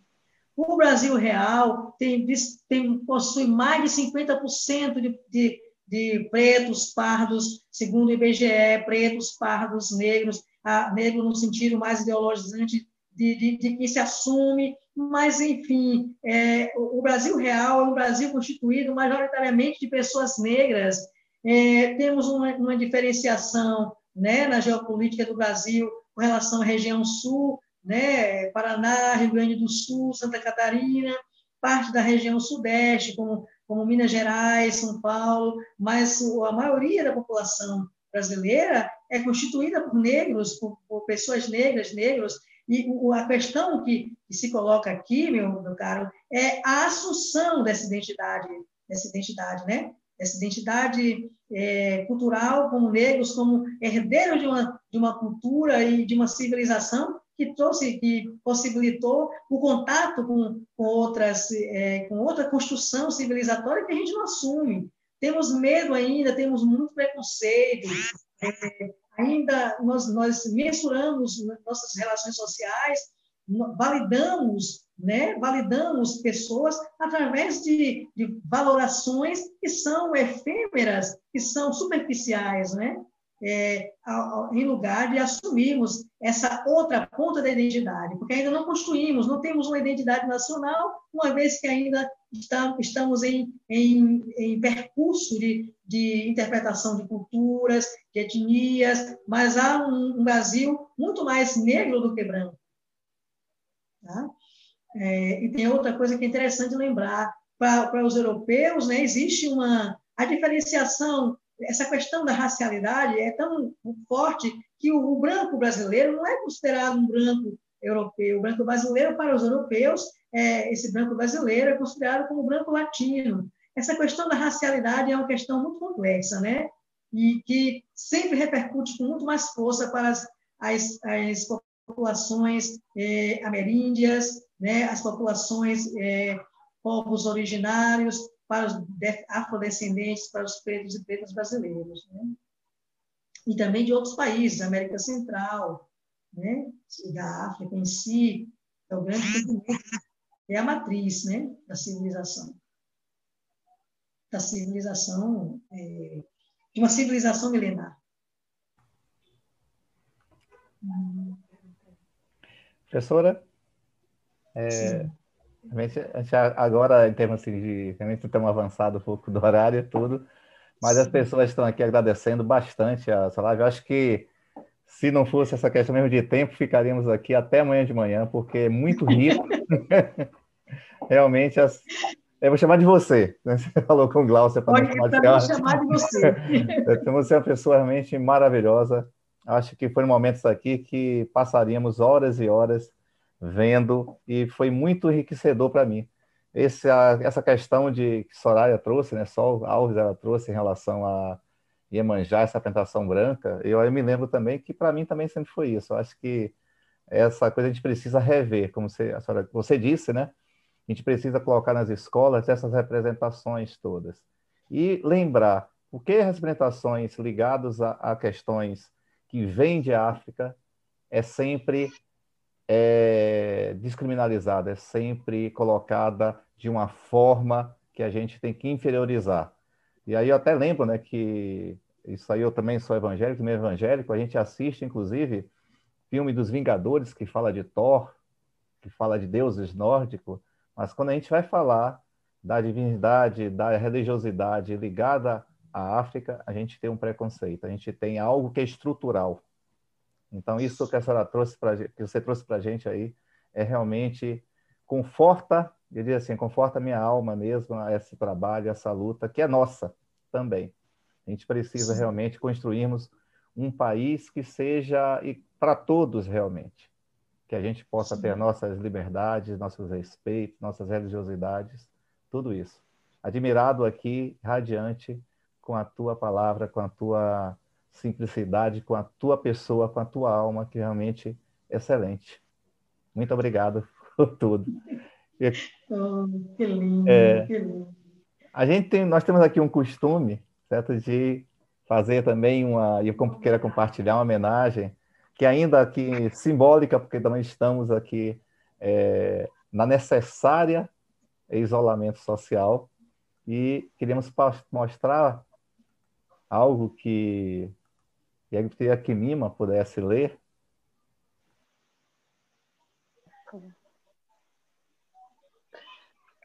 Professora Celiana, você nos trouxe, para além da pesquisa, do livro, de seu rico conteúdo, a beleza de uma mulher que faz diferença no meio que habita. Eu estou assim encantada de te conhecer, a sua doçura, a sua lisura, enfim, estou aqui a ser sua fã. Para sempre, viu? Seja bem-vinda à casa de Mima sempre. Oh, Receba o nosso carinho. Oh, que beleza, que formosura, gente, que, que, que muito, eu não tenho palavras para agradecer, Mima, só quero agradecer, minhas palavras finais são de gratidão, gratidão a todos e todas que estiveram aqui até agora, gratidão por esse coração generoso de Mima, de Luiz, Roberto que me apresentou você, Mima, Delma, Simbal, meus colegas todos do IFE, meus colegas, estou muito, muito feliz muito contente. Minha gratidão, minha reverência, meus filhos, minhas filhas, meu companheiro Armando, tanta gente que não dá. Meu, meu Cefete RJ, meu professor Sérgio Costa, Luiz Roberto Borges, meus colegas de mestrado, é tanta gente, não tem. É, eu, eu vou fazer uma lista interminável aqui. Muito obrigada, de coração.